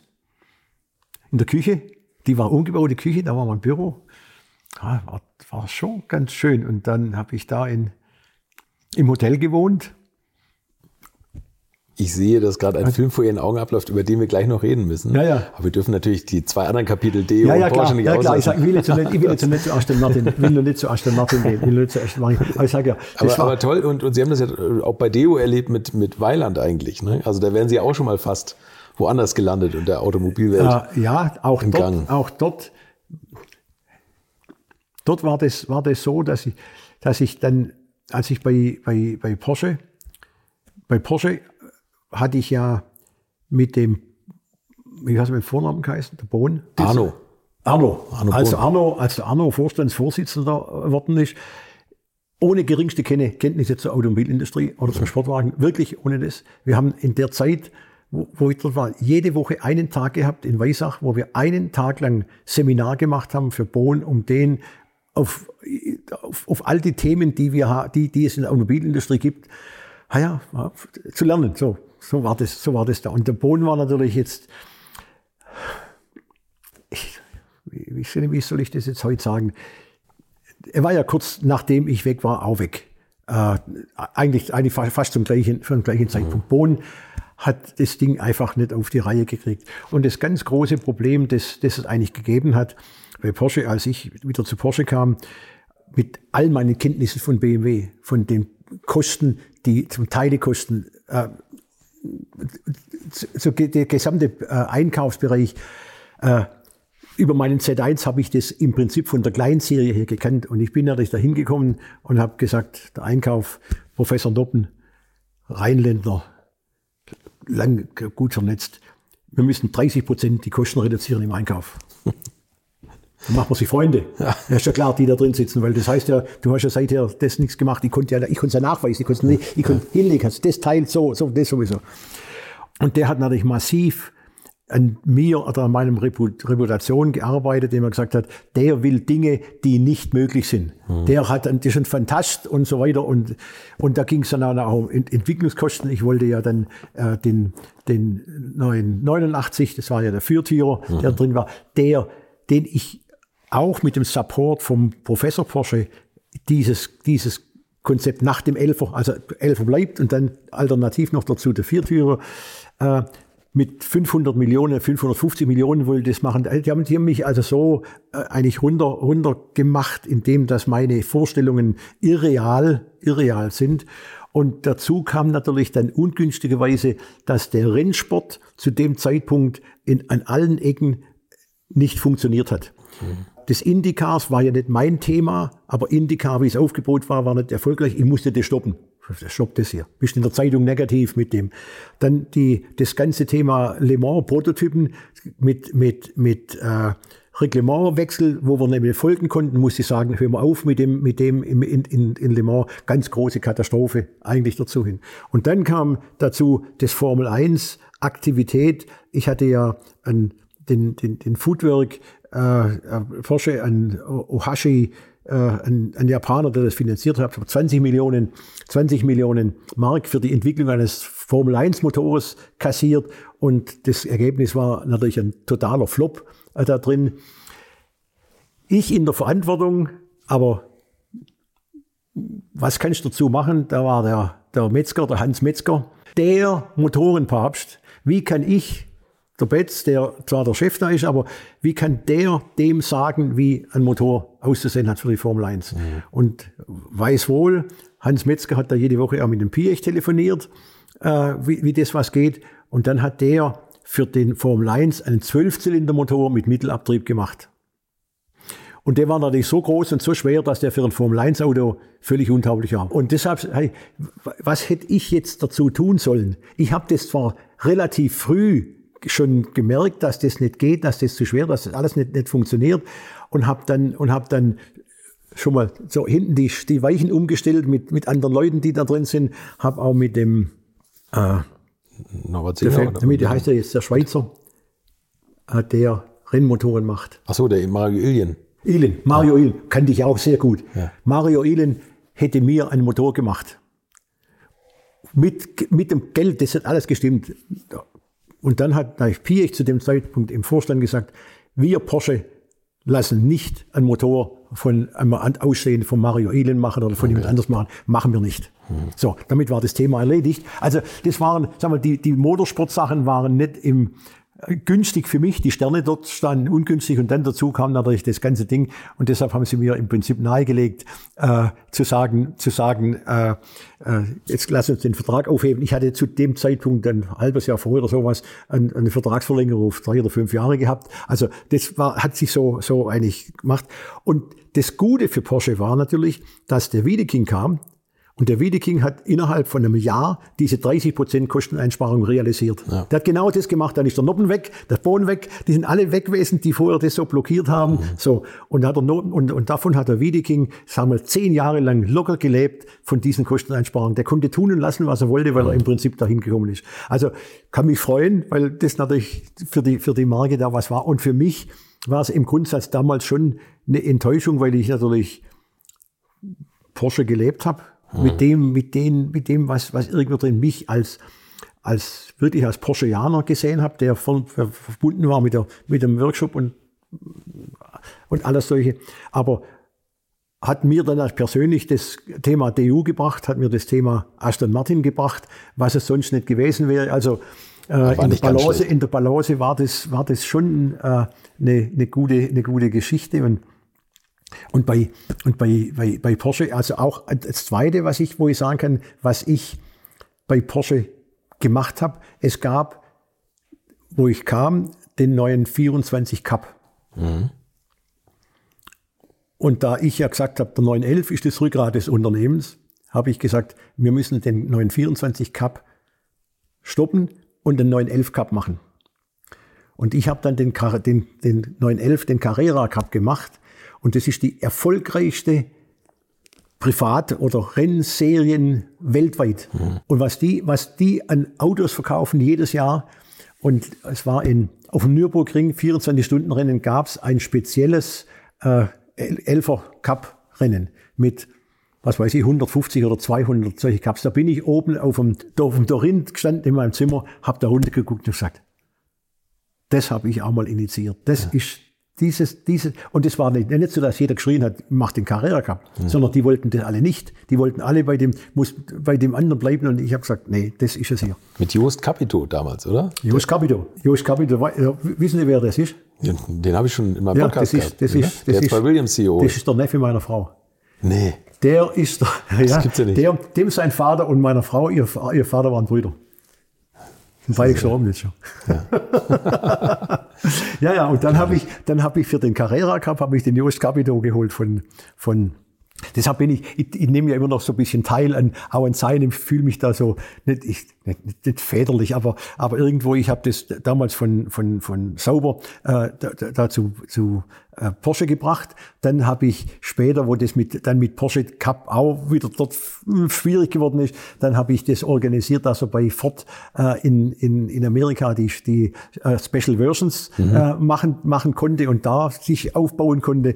Dann habe ich allerdings zu dem, dass er dann zu VW ging, hab, da habe ich nichts mehr am Hut mit, mit dem am Hut, aber zumindest mal wir, wir telefonieren ab und zu äh, miteinander und ich sage dann meine Sachen zu dem, wie ich das, wie ich das irgendwo sehe. Das ist Jost Capito. Also Jost Capito ja. ist Familie. Ja. ja. das ist gut. Also das, ja, ja. das klingt nach interessanten Familienfeiern. Ja, ja, das ist, äh, also das ist das Thema, das Thema mit den, mit den, mit den Cups bei, bei, bei Porsche. Was haben wir da noch? Sie, Sie haben uns den 903 beschert. Also vielleicht die, die Maximalausgeburt des Elvers, des noch luftgekühlten Elvers. War das damals schon so ein Thema? Ähm, Der, der 911er sollte ja A eigentlich fast geschlachtet werden. Das muss man ja auch Nein, mal der sagen. war, es war ja, der, der 911er war, der 911er war im Grundsatz mit dem 964 tot. ja. Der 964, der 964, das, der 9, den 964 habe ich die Markteinführung gemacht, aber ich habe am Auto nichts zu tun gehabt. Jetzt kann ich das hier im, im ich, ich weiß, meine, meine Frau schimpft mich immer, wenn ich, wenn ich sage, der 964 war der schlechteste Elfer, äh, den es irgendwann aus der, aus der Serie heraus gab, von der Entwicklung her, weil, und ich rede vom Allrad, vom Allrad 964, weil der Allrad 964 kein 911er Fahrverhalten hatte. Der hat untersteuert, der war neutral und der hat übersteuert. Je nachdem, wo du irgendwo fahren ist, was unmöglich war. Der, ein, ein Mercedes 4matic im, im, in der, in der, in der Limousine, 124er, der ja. konnte auf Eis und Schnee schneller fahren als der 964. Okay. Ich war, war, ich, weil Winter, Wintererprobung. Der 964 äh, hatte eine, eine Hinterachse, die warum auch immer fest an der, an der Karosserie verschraubt war. Wenn du mit dem Auto zum damaligen Zeit konnten wir das noch von München nach Stuttgart auf der Autobahn gefahren bist in einer Stunde und zehn Minuten oder sowas ähnliches, dann hast du nachher einen Kopf gehabt, der war so, weil das so gedröhnt und so laut war, einfach für mi- und, zwar eben nicht, weil der Motor so schön gedreht hat, sondern weil das vom Fahrwerk her so gedröhnt hat. Also ich bin in der Zeit, ich bin halt das nachher abgelehnt, mit dem Auto zu fahren. Bin dann immer äh, 9, 944, 968 oder 928 gefahren, so. Weil, weil das einfach auf Langstrecken ist das nicht mehr möglich, nicht möglich gewesen. Und dann, und das war dann eben auch der, der, der, der, der Punkt, ich, ich bin natürlich markenmäßig und der Elfer und der Elfer, jetzt egal was der darstellt, das war auch schon zum damaligen Zeitpunkt der Sportwagen schlechthin. Der hat auch eine Kunden, eine Kundenbindung gehabt, der hat, der hat Kunden weltweit gehabt, die sich mit diesem Produkt und dem Auto identifiziert haben. Anders als ein KVW Käfer, den man dann, dann zum Golf macht, der ein Massenauto war. Und deshalb habe ich dann gesagt, guck mal, was ist denn falsch an den Autos? Warum muss man denn die ersetzen? Die muss man ersetzen, weil sie zu teuer in der Herstellung sind, verdient zu wenig Geld, weil der technisch eine, eigentlich eine Katastrophe ist für das, für das, was man eigentlich erwarten wollte in der Weiterentwicklung, der in der Akustik, in all dem. So. Aber das ist doch ganz einfach. Wir machen da eine, eine bessere Hinterachse. Wir machen, wir machen ein Allrad, der nämlich so kompliziert ist. Der Allrad hat nämlich mit, die, mit, den, mit, den, mit den Kupplungen, wie die da waren, der hat riesiges Geld gekostet. Ich glaube, damals war der, die Kosten waren bei dreieinhalbtausend oder viertausend Kosten. Der 959er Allrad eigentlich gewesen. Ne? Ja, also war noch, war eben Bot in der Hightech-Geschichte, aber Hightech ist ja nicht unbedingt gut, aber Hightech ist nur gut, wenn sie auch gut funktioniert. Und, wenn, wenn, und, und, und für mich war es immer, je einfacher etwas ist, de- desto besser ist es im, im, im Grundsatz her so. Und das können wir wegmachen, das können wir wegmachen, das, das geht ganz einfach, kostet fast nichts. So. Und dann wollte ich noch die Regenrinnen wegmachen. Die Ruf, das Und, macht. ja, und dann, und dann noch äh, ein bisschen an der Schalltafel, bisschen, bisschen auflösen.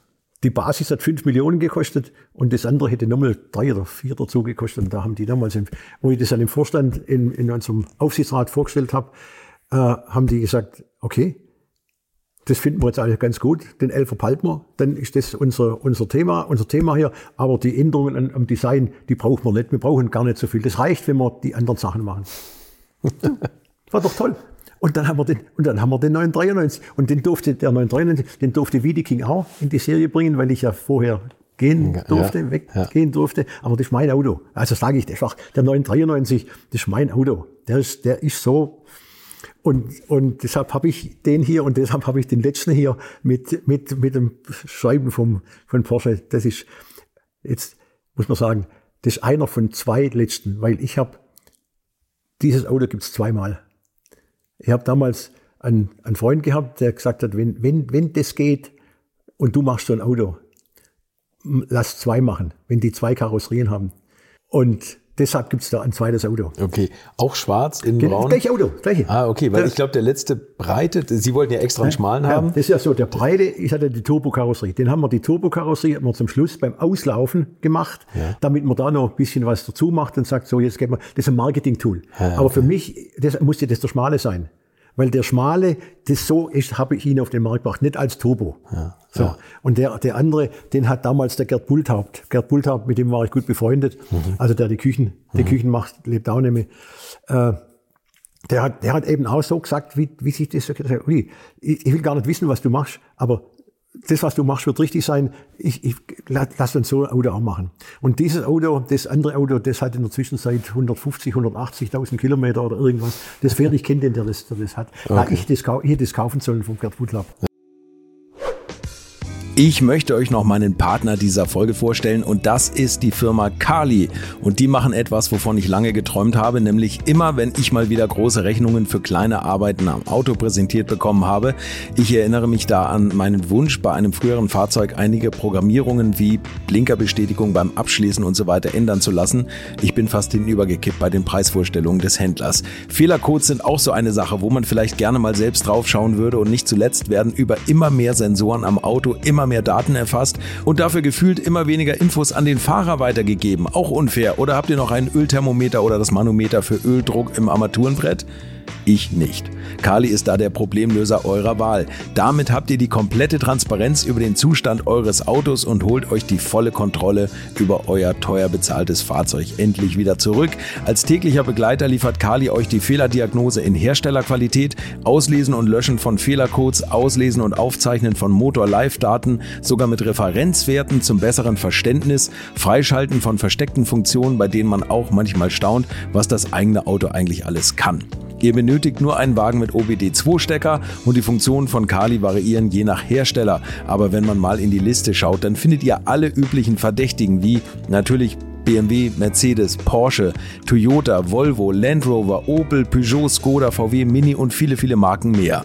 Alles lässt sich bequem über eine iPhone- oder Android-App steuern. Es gibt eine kostenlose Version, mit der ihr Basisfunktionen nutzen könnt und eine Lizenz speziell für eure Automarke oder bei Interesse auch für alle Automarken. Und wenn ihr jetzt 15% sparen wollt, dann nutzt den Gutscheincode Alte Schule in einem Wort geschrieben. Einfach Alte Schule bei der Bestellung im Gutscheinfeld eingeben oder klickt auf den Link in den Show Notes, damit der Code automatisch angewendet wird.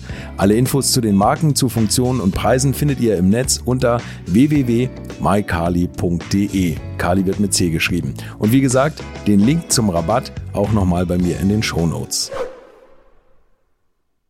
Ja, das stimmt. Und Sie haben, das muss man jetzt auch sagen, Ihr Wagen hat einen hohen zweistelligen Kilometerzahl, also der ist gar nicht gefahren worden. Ne? Ja, der, Nur geschoben. ich, ich, ich, ich habe das Auto gekriegt 1996, 97 rum, so in der Größenordnung. Ja, ja. Da war ich in Korea. Was sollte ich damit? Ja. Mit dem Auto fahren?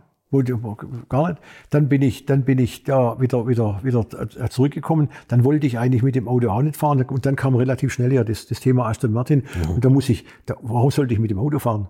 Ich, ich, ich bin so viel, ich bin so viel älter gefahren, dass ich nicht, weil ich das immer mit dem fahren muss. Mhm. Und dann gesagt, nee, das Auto fährt jetzt ganz nichts. Das wird nicht dreckig, das wird sowieso. Das, so, der bleibt da. Das ist mein, das ist mein Kunstwerk hier. Lassen Sie ihn manchmal an, auch nicht. Nee, den, den lasse ich, irgendwann lasse ich den an, aber dann muss ich, dann muss ich vorher ja. Öl und alle ja. Sachen machen. Ja. Dann gehe ich in die, in die Werkstatt mit denen, holen wir den ab, schleppen wir den äh, auf dem, oder auf dem Hänger äh, runter und dann äh, guckt man das so. Ich pumpe die Räder auf und, und das war's dann. Äh, okay. Weil man kann natürlich in dem Auto, man kann jedes Jahr viel machen dazu und das, und das kurze Anlassen, da kommt ja Wasser in die, in die, in die, überall rein oder, oder, oder die Luftfeuchtigkeit, die dann, Wasserdampf ist das ja, auch in den, in den, in die Abgasanlagen. Und ich denke, wenn ich nach 30 Jahren das Auto gangbar mache, dann kostet mich das im Prinzip genau oder viel weniger, als wenn ich jedes Jahr darum mache. Mhm. Der Z1, den habe ich letztes Jahr zugelassen. Der hatte letztes Jahr 32 Jahre auf dem Buckel. Der war 88, war der 88? 89. 89 war der zugelassen. Und stand genauso seither, mit dem bin ich auch nicht gefahren. Da haben wir zwar mal zugelassen, das einmal, mhm. aber bin nicht damit gefahren. Mit dem Auto sind wir runter in Werkstatt, beim, befreundet hier mit, mit, äh, mit dem Toyota, mit dem Toyota-Händler. Äh, machen wir Öl und Benzin rein. Und dann bin ich, dann bin ich zum TÜV gefahren. Da hat er gesagt, ich, ich drehe in der Kurve, wie kann man so ein Auto haben? Mit, der hat damals 40 oder 50 Kilometer gehabt, weil er einfach gefahren. Wie kann man so ein Auto haben und dann, damit nicht fahren? Der läuft, der läuft wie geschmiert. Ja, als ja. ganz, da ist nichts an dem Auto, ist überhaupt nichts. Fahrwerksgummis, alles nix. noch. Ja. Und ich meine, die Reifen, jetzt wenn ich mit dem Auto schnell fahren würde, ja, dann klar. würde ich natürlich neue Reifen drauf machen, weil ja. der Reifen altert ja auch, wenn er hier drin steht. ich habe da vorne vier Reifen liegen. Jetzt ist es natürlich so, die liegen auch da vorne. Die sind auch alt. die sind aber neu. Also, also das, das, das kann das Thema nicht sein. so, okay. Also, okay. Der 903, da muss man jetzt auch noch sagen, da waren Sie der Erste, der auf Individualisierung so Wert gelegt hat. Und da haben Sie auch eine neue Sparte begründet bei Porsche. Ne? Das war, ja, die, die Personalifizierung, das war schon für mich eine, eine, eine ganz, eigentlich eine ganz wichtige Sache. Warum auch, warum auch immer. Aber, es gab natürlich viele Dinge, die ich gerne am Auto gehabt hätte, die wir aber aus Kostengründen zunächst mal nicht anbieten konnten in der, in der Serie. Und dann ist natürlich die Frage, da ist natürlich die Frage, wenn ich das für mich jetzt selber mache, und die dann in der Zwischenzeit draufkommen, dass sie, dass sie sagen, das können wir auch machen, das können wir anbieten und dann entwickelt sich sowas und dann macht man sowas und dann mhm. bieten wir das, da bieten wir das an und in der Zwischenzeit kannst du ja, es gibt ja nichts, was man nicht machen, was man nicht kriegen kann. Also das ist schon eine, und da verdient man ja relativ gut Geld damit. Ja. Weil, weil die Leute, oder man ist ja bereit, also die, der lackierte, der, der, der, der Heckflügel oder Heckspoiler, der ja da, da drin liegt, der war normalerweise ist der ja Kunststoff. Mhm. Der ist bei dem Auto das erste Mal lackiert in, in Wagenfarbe. Okay. Ja, klar. Geht alles. Heute ist das überhaupt kein Problem mehr. Also in, insofern ist das für mich der 993, nochmal, das finde ich, das, ich finde einfach das so, der, der Gedanke, dass ich mit meinen 2000 Leuten in Weisach an einem Z1, an einem Porsche Z1 Konzept gearbeitet hätte. Der natürlich, klar, eine ganz andere Nummer gewesen wäre als der, als der Z1. Aber dass der Elfer dann damit weg gewesen wäre und heute hätten wir wahrscheinlich so wie ein Golf, heute redet kein Mensch mehr vom Käfer. Hm. So, der Golf ist ein tolles Auto. Aber ob ein, ein Nachfolger des Elfers jemals diesen Status in der Welt erreichen hätte können als der Elfer, der er heute noch ist, das ist eine ganz, eine ganz große Frage. Eine ganz große Frage. Auch wenn der Elfer heute ja, das ist ja ein winziges Auto gegenüber. Ja, Breiter, länger, schwerer, alles und, und Leistung und alles solche Sachen. Aber er hat immer noch das Image 911. Er ja. ist immer noch dieses. Und, und früher war halt, also auch noch vor dem 993 oder mit dem 993, das war ein Anzug, der hat gepasst. Der ja. war wie ein Taylor Suit.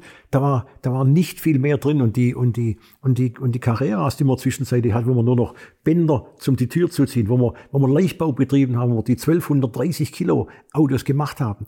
Und wenn, wenn jemand einmal mit so einem Auto gefahren ist, mit einem 1220 Kilo 911er und dann mit einem mit 1400 oder 1500 Kilo, dann wusste der, was Gewicht bedeutet. Mhm. Ja, natürlich mhm. kann ich das heute auch technisch machen, dass ich mit zwei Tonnen Auto um den Nürburgring rumfahren kann. Aber deshalb wehre ich mich ja heute so, so, heute, heute ist Gewicht überhaupt nichts mehr. Heute macht man, heute machen wir Gewicht in die Autos rein, obwohl das über, Jahr, über Jahrzehnte, Jahrhunderte ein ganz wichtiges Kriterium war, wie, wie kriege ich es raus? Und wenn ich heute Formel 1 angucke und die müssen jetzt, die kriegen jetzt äh, 20 Kilo oder, oder 40 Kilo haben sie, glaube ich, jetzt draufgekriegt in, de, in diesem Jahr aus, wegen der, wegen der Räder und so weiter. Und die be beschweren sich und beklagen sich, dass sie jetzt ein schweres Auto haben. Und das ist sowieso ein, Dabei ist das gar nicht so das Schwere, sondern das ist die, das Trägheitsmoment der großen, der großen Räder, die da eine, die da eine Rolle spielen in der Beschleunigung und im, und im, und im Wechsel und alles so das ist ein bisschen,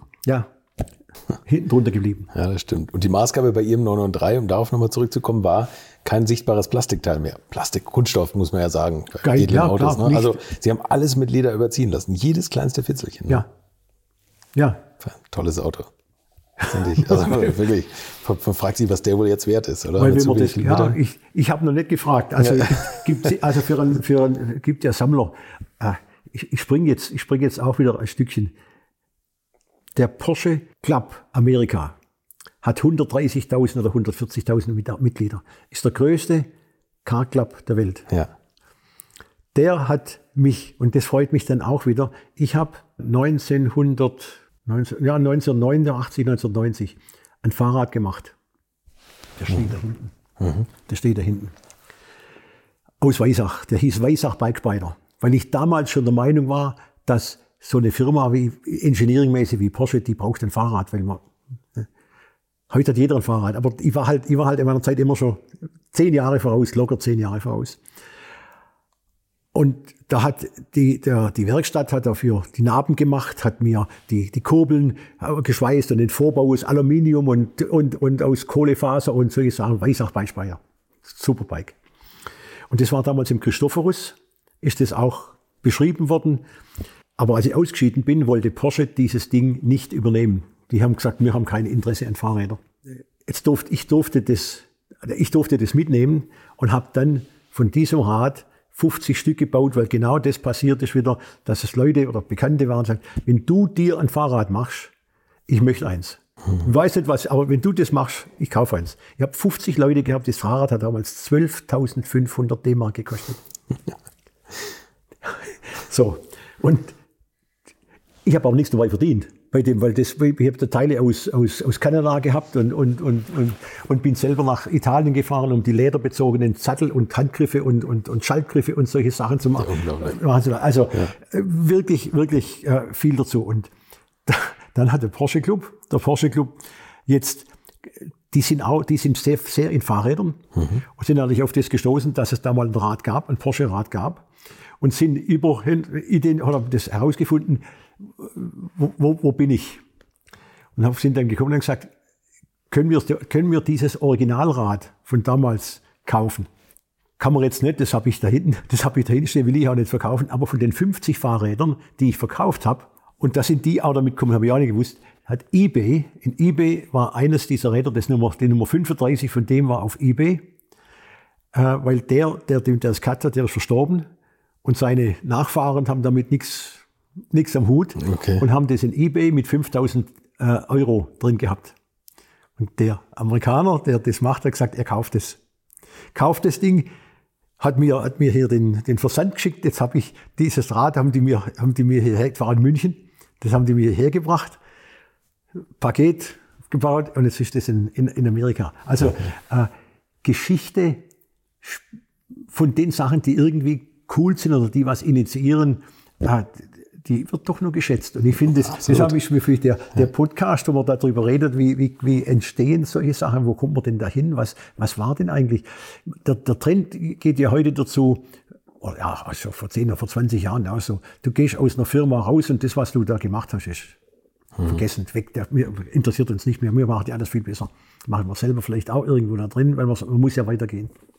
Aber dass heute ein Porsche Club 30 Jahre danach kommt und sagt, ich will das Fahrrad, das Urfahrrad ist für uns wichtig. Und so ist mein, mein 993 ist zwar nicht der Urelfer, aber, aber es, ist der, es, ist, es ist der letzte von denen, die, Tja. Ja, also das zu dem Thema. Sie, Sie haben übrigens auch Hamler Guy, haben Sie auch mitgenommen, ne? Also das Never Change a Winning Team vom, vom ja, Z1. Ja, ja, ja also das war ja, also jetzt von, von, von BMW nachher weg, äh, war das eigentlich, war eigentlich klar, das war natürlich der Wunsch von Reizle, war natürlich, äh, zu sagen, aber du kannst jetzt nicht von uns Leute mit nach Porsche nehmen. Ja. Äh, gesagt, das ist auch nicht mein, das ist nicht meine Intention. Ich, das ist ein, ein anderes. Aber einen, einen würde ich gerne, äh, den würde ich gerne fragen, ob der mitgeht.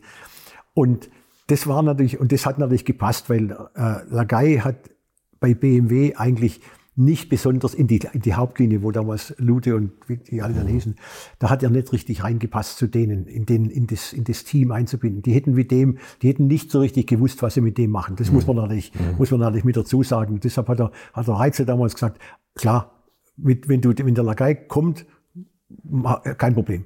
Okay. So, und dann habe ich natürlich gesagt, gut, mit dem, mit dem, mit dem, mit dem Harm Lagai verstehe ich mich ja gut in dem, was, was man macht. Auch wenn man da oft man diskutiert, aber ich verstehe mich ja mit dem, mit dem gut. Ich gesagt, den kommt, kommt er hin und er hat es ja etwas länger ausgehalten als ich bei, ja. bei, bei, bei, bei Forsche. Äh, und hat ja da auch gute, gute Sachen gemacht. Weil er, weil er seinen Kopf nicht hinhalten musste. Über den, für, den, für den 989, vielleicht müssen wir über den auch noch mal kurz ja. reden. Also äh, der 928 war irgendwann Geschichte, aber man hat gemerkt, man braucht irgendwas GT-mäßigeres als den 11er, also irgendwas, was ein bisschen nach vorne geht. Und sie hatten dann das Konzept Viertürer, beziehungsweise das kam irgendwann mal auf. Ne? Ja, ich, das, also das kam natürlich, das Viertürer war ja bei, bei Porsche, gab ja immer schon mal so ein, so ein Muster. Und der, der Professor Porsche, der Professor Porsche war ja einer, der den Viertürer eigentlich haben wollte. Der, mhm. Ich habe das Thema viertürig auch gehabt, weil ich gesagt habe, ich bin, ich bin mit dem Elfer mit zwei Kindern in Urlaub fahren. Also hinten drin, also kleine Kinder, oben zwei, drei Räder. Auf dem, das, das war der berühmteste. Oben zwei, drei Räder, hinten zwei kleine Kinder und da in den in Hochschober in die, da unten in, nach Österreich gefahren. Kann man machen. ja. Aber ist natürlich, ist natürlich, äh, ja, so, jetzt, so, jetzt, wenn man das ein bisschen größer macht, dann ist natürlich der nächste Punkt, wenn ich schon Sitze habe, dann musst du einsteigen können, dann bedeutet das vier Türen, weil auf der anderen Seite an die Proportionen an einem Auto, das eine große Vordertür hat, dass man hinten einsteigen kann, wie beim Bentley kann man das ja sehen, mhm. das wirkt, das ist eine Proportion nicht richtig. Das muss diese Leichtärmen um die, um die Flächen, um, dies, um das alles entsprechend aufzuteilen und ein- und aussteigen kannst du nur, wenn du eine Tür hast. Also viertürig. Und das Ding, gewichtsmäßig spielt es fast keine, fast keine Rolle. Also lass uns einen Viertürer machen. War zum damaligen Zeitpunkt natürlich ein bisschen früh. Zu früh ist auch unpünktlich. Ja, es war ein bisschen, ein bisschen früh. Äh, und deshalb konnte ich später mit dem Rapid früher auf den Markt kommen, als, der, als, als Porsche mit dem, mit dem Panamera, mit dem Panamera da gekommen ist. Und da haben wir halt so ein Auto ge gemacht und haben eigentlich ein, auch sehr, sehr gute Designs gehabt. Wir haben, wir haben äh, Habla Geis ein Design gehabt, wir haben ein Chucharo Design gehabt und wir haben, ich glaube, ich, wenn ich mich richtig erinnere, war es Pininfarina. Wir haben drei, drei Designs gehabt und wir haben, also das, das, sind, das ist schon eigentlich auch eine Geschichte. Ne?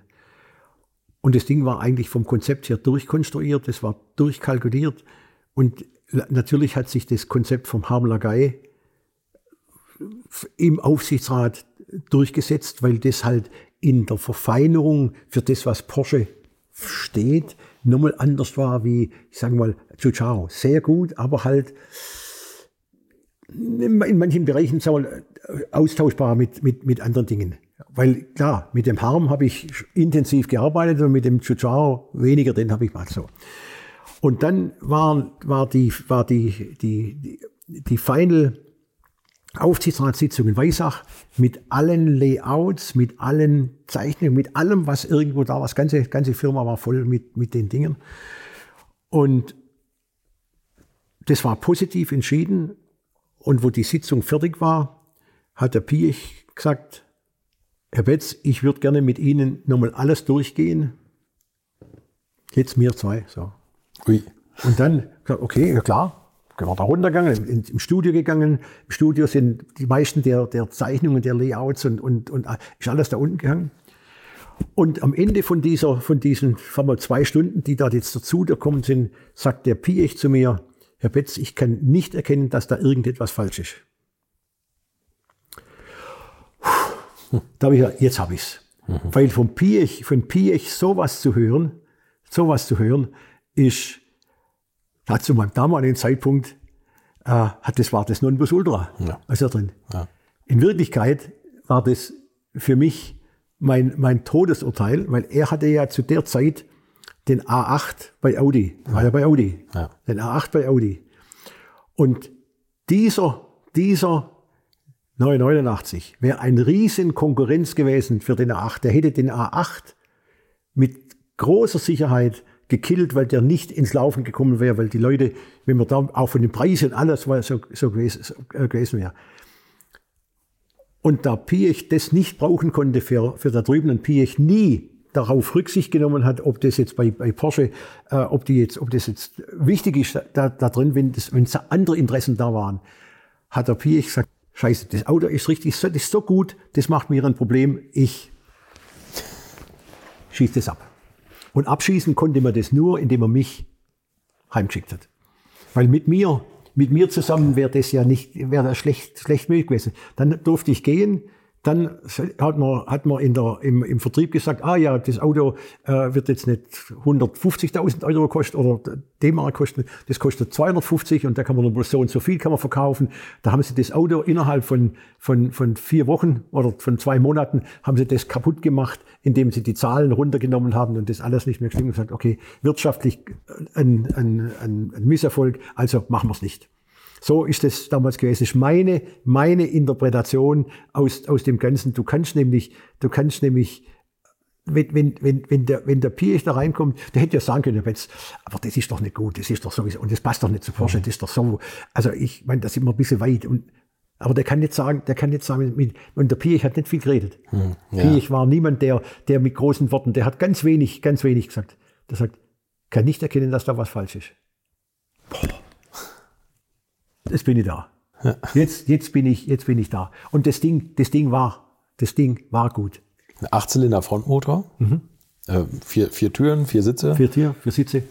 Gab es eigentlich mal, ich habe tatsächlich mal das Gerücht gehört, dass es auf der Basis oder auf der Plattform auch eine Rennversion geplant gewesen wäre oder dass man die als. Könnte ich, könnte ich jetzt nicht sagen. Na, okay, alles gut. Sie waren der Entwickler, also Sie müssten es nee, wissen. Ich, das, nee, man, warum sollte man das machen auf dem? Nee, weiß ich nicht. Also nee, das, das, das Wenn man das heute anguckt, wie die, wie die wie viertürige sportliche Autos sind und wie, was der Panamera letzten Endes äh, da bedeutet hat, hm. äh, dann war das einfach richtig. So, und das hätte man natürlich viel früher machen können. Wir haben zum damaligen Zeitpunkt auch SUVs auf dem Zeichenbrett gehabt. Aber da war ich jetzt der Meinung, das ist zu dem Zeitpunkt noch zu früh. Das war, mhm. das war einfach, der SUV, der hätte kommen können so ab 2013. Also die, der 984 oder der 989, der wäre gut gewesen für 1994, 95, mhm. 96. So, also in, zu der, zu der Jahrhundertwende, so wäre der, wär der gut gewesen. Damit wäre er eigentlich zehn Jahre früher gewesen, als der nachher gekommen ist. Und genauso den, den, den, den die SUVs, äh, die hätten, die habe ich ja bei Aston Martin das erste Mal vorgestellt äh, für Luxusseite 2012. Mhm. 2012, Genf als Lagonda. Der drin auch. Riesig Furore, wie kann man sowas machen? Das geht doch, geht doch gar nicht. War nicht zehn Jahre zu früh, sondern die Entscheider, die das Geld dafür hätten geben müssen, um das zu machen, haben das Vertrauen nicht in mir gehabt, in dem, was, was ich dazu gesagt habe, und selber das überhaupt nicht sehen können. Wenn, wenn ich, das springe ich auch, wenn, nämlich, wenn wir damals den, den, den Aston Martin SUV gemacht hätten und der wäre 2014 oder 2015 auf den Markt gekommen, die Firma hätte sich tot und dublich verdient. Mhm an, an dem. Und ich habe ja damals auch den Roland Berger beauftragt gehabt, eine Studie zu machen zu diesem Thema, der das ganz klar, so dick, in seiner Studie gefragt was, was sowas bewirken würde, was das bedeutet und, und so weiter. Und meine Shareholder haben gesagt, nein, nein, das machen wir nicht, das, das passt nicht dazu. So. Und, Heute machen sie es alle, ne? Aston Martin, Ferrari arbeitet dran. Und wir haben das gezeigt und Lamborghini, Lamborghini hat das gemacht und Bentayga hat das, alle, alle haben, alle haben drauf geguckt von den anderen. Oh, das ist eine gute Sache. Und der Aston Martin hat gesagt, machen wir machen wir nicht. Mhm. Also das ist dann so eine, so eine Geschichte, die, ja, die hängt vielleicht mit dem, mit dem zusammen, dass du manchmal früh dran bist, aber du musst bei, bei, bei, bei verschiedenen Sachen musst du einfach auch früh dran sein, um, mhm. um das wirklich mitzunehmen, um, Markt, um einen Markt zu machen, nicht hinten reinzulaufen. Ja. Also das zu dem Thema Viertürer bei Porsche.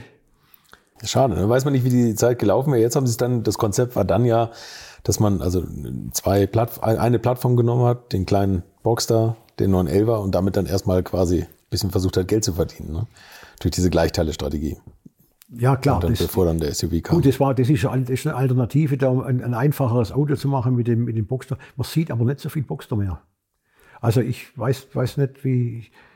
Das ist auch schon 25 Jahre alt jetzt. Ja, ja, wie, aber jetzt, hm. heute sieht man nicht mehr, also ich hm. denke, man sieht gar nicht so viel auf der Straße. Elfer ja. siehst du hm. eigentlich laufen, das ja. siehst du aber jetzt äh, äh, Panameras, man sieht äh, den,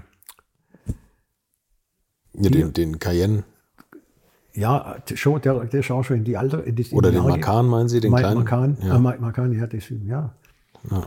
SUV, SUV, SUV, ne? das ist ja, das große und die, Thema. Und, die, und das ist ja natürlich das Schöne, ist natürlich, dass Porsche, BMW, Mercedes, die haben in den letzten Jahren alles Geld verdient mit diesen Autos. Mhm. Die Hälfte, die Hälfte ihrer des, des Profits kam alles aus dem. Ja. So, und Porsche und, und Aston Martin hat natürlich die Hälfte überhaupt nicht gehabt und deshalb ist das so. So, also das war das, war das, äh, das Thema Porsche. Aber ich habe mir ja nicht, nicht so, dass wir dann mit, miteinander, also Porsche mit mir jetzt irgendwie gestritten habe. Ich war nachher mit DU, hatte ich Porsche dann beauftragt, äh, die, die Fahrzeugerprobung zu machen. Äh, Motorenentwicklung habe ich bei Porsche laufen lassen, weil da hätte man auch sagen können, ich gehe nie mehr zu Porsche, weil, nee, klar, das hat damit eigentlich nichts zu tun. Und schön, schön muss ich jetzt sagen, bei, bei Porsche hat, hat auch ein, ein Stil, die, laden, jetzt weiß ich, ob das jetzt alle zwei Jahre ist, aber in der Regel war das alle zwei Jahre ehemalige Vorstände ein und zeigen denen, was sie, was sie jetzt gerade machen, wie es in Weissach ist, wie es da in Ludwigsburg geht. Den, den Taycan habe ich sehr früh gesehen, auch das Werk von, vom, vom Taycan, wo der, wo der noch nicht richtig angelaufen war, haben sie uns gezeigt. Das ist auch schön, wenn du dann von Porsche eingeladen wirst als ehemaliger Vorstand und man hat da ein, ein, im Umgang einen ein Stil miteinander. Das ist schon, das ist schon, schon, Sie sagen, schätze ich schon. Ja, das glaube ich. Dann waren Sie bei Porsche draußen. Das, das, das große Glück in, dem, in der Situation war ja eigentlich, dass Sie gerade wieder, was Sie gerade gesagt haben, einen Dreijahresvertrag nochmal unterschrieben hatten. Mhm. Ne? Also im Endeffekt. Ja, gut, da habe ich das. Aber es ist in der Regel, in der Regel ist das ja nicht das Geld, sondern das ist schon, das ist schon eine, das ist schon eine, eine heftige Geschichte, wenn du denkst, du hast jetzt eigentlich alles richtig gemacht. Ja. Du machst ja alles richtig. Und du sagst dann, aber wir haben irgendwelche andere Vorstellungen und du weißt, dass, dass es eigentlich falsch ist, was die machen. Und kriegst auch die Bestätigung, weil der Aufsichtsratsvorsitzende sechs Monate später auf der IAA gekommen ist und gesagt, aber jetzt, wir wissen heute, dass wir das falsche Schwein geschlachtet haben. Das auch so eine Aussage. wer, wer, war das? Der Zügel, Professor Zügel. Ah, okay. Der hat ja, der hat ja für den Professor Porsche, weil der ja so, der hat dem dessen eigentlich so, der hat es gemanagt gemacht. Der Professor Porsche hat sich da nicht so rausgehängt, das war sein Büro da gehabt, aber, mhm. aber der, der Zügel hat halt die Aufsichtsratssitzungen und die Organisationen das Ganze gemacht hier. Und das, das ist dann, ist, irgendwo ist, gibt er das schon auch was, wenn er, wenn er, wenn er dann sagt, weil sie natürlich dann wissen oder gemerkt haben, dass, das, dass das, der ganze Hänger bei dem Nobel liegt. Das war dann, wo der Wiedeking dann daherkommt und dann aufzeigt, wie das ist. Und dann kommen sie natürlich drauf und sagt, ja, eigentlich, das war doch, das hätten wir doch vorher so machen müssen und das hätten wir eigentlich falten müssen. Ja. Ist, ist, halt, ist halt so, wie es, ist, aber das ist trotzdem eine harte Zeit. Ne? Das ist, denkst ja, du, du denkst, du bist ja noch relativ jung, wie alt, wie alt, wie alt war er da? da also in die Mitte 40. Ne? Mhm. Und, und wenn du da, wenn du da so, ein, so einen Job hast und du darfst dann anschließend gehen, dann nützt dir das nichts, wenn du sagst, ich habe einen Dreijahresvertrag, und, sondern dann, dann willst du eigentlich einen, einen Job haben und die, das, das, das Anerkennen für das, was du da, was du da gemacht hast. Das kriegst du dann jetzt im Prinzip natürlich zehn Jahre später. Da gibt es ein Panamera, da gibt es das viertürige Auto, äh, Motorsport, Motorsport im Endeffekt auch, ja. natürlich Carrera Cup und alles solche Sachen. Aber zur ist hat und wie das dann der, der Punkt kommt, dass du, dass wieder so ein, so ein, so ein Anruf kommt, und zwar jetzt auch, ich habe dann vom, eigentlich schon relativ lang so ein bisschen rumgedoktert, war dann in Pakistan mit dem Fahrrad und äh, habe da, war im Nanga Parbat und, und habe natürlich ein bisschen so auch was, was kennengelernt, bis der, der Radermacher, Professor Radermacher, der damals BMW Entwicklungsvorstand war, vorher schon, dass der mich anruft und sagt, Herr Betz, ich hätte da was, das könnte für Sie sein. Weil irgendwo habe ich so das, bin auch selber der Meinung, ich bin nicht sehr gut im, im Verwalten von irgendetwas. Mhm. Aber wenn es darum geht, etwas Neues anzufangen, dann bin ich da relativ, relativ gut. Es war ganz am Anfang bei Porsche in der Forschung, da gab es nichts über, über die Sicherheit am Auto. Da konnte ich da was aufbauen. Und bei BMW die BMW-Technik zu machen, war ja, war ja nix. Mhm. Ja, mach, mach was draus so. Und als ich zurückkam bei Porsche, dann gab es ja nichts. Es gab keine es gab keine, es gab keine Skizzen, es gab nichts, wo, wo das hingehen kann. Es gab nichts von an, an Weiterentwicklung, das war einfach, war alles, es war empty. Man, so, da kommst du dahin, so, und jetzt, jetzt mach mal, jetzt mach mal, Porsche ist, da steht Porsche, mach was, was draus. So, und dann äh, ist das gleiche Deo. Ist nix. Der hat Lizenzverträge gehabt mit, mit General Motors, die alle ausgelaufen sind. Ja. Nix. Ich habe da die Kohle, ich habe dann auch ein, ein Werk, haben wir jetzt so die in Lizenz das gebaut und jetzt, ich will in, äh, in drei Jahren, in vier Jahren will ich die Nummer eins in Korea sein, vor Hyundai. Seine Zielstellung. Ja, klar, prima, kann man, kann man, kann man, kann man irgendwo hinkriegen. wo ich, und wo ich zu Aston Martin gekommen bin, da war ja nichts. 600 Autos, keine Fabrik, äh, Mitarbeiter, die, die im Auto sitzen, in die halbfertigen Autos gesessen sind und gegessen haben und ihren Vesper gemacht haben und ihren Tee getrunken haben. Ist auch was. Also immer, immer so Sachen, wo, wo, wo, eigentlich, eigentlich nichts ist und jetzt machen wir es draus. So drei bis fünf Jahre.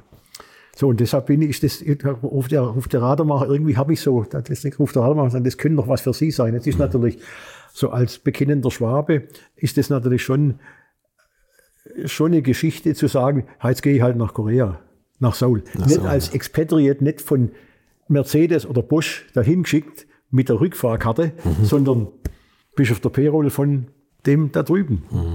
Und das ist auch, das ist auch eine, sagen wir mal, auch eine, Lebens, eine Lebenserfahrung.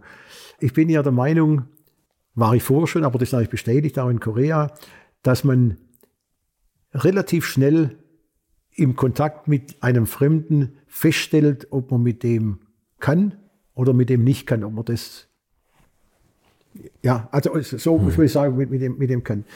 Und in Korea war das so, ich habe zwar hier jemand getroffen, den die darüber geschickt haben, mit dem habe ich gesprochen und der hat mich eingeladen, nach Korea zu gehen. Okay.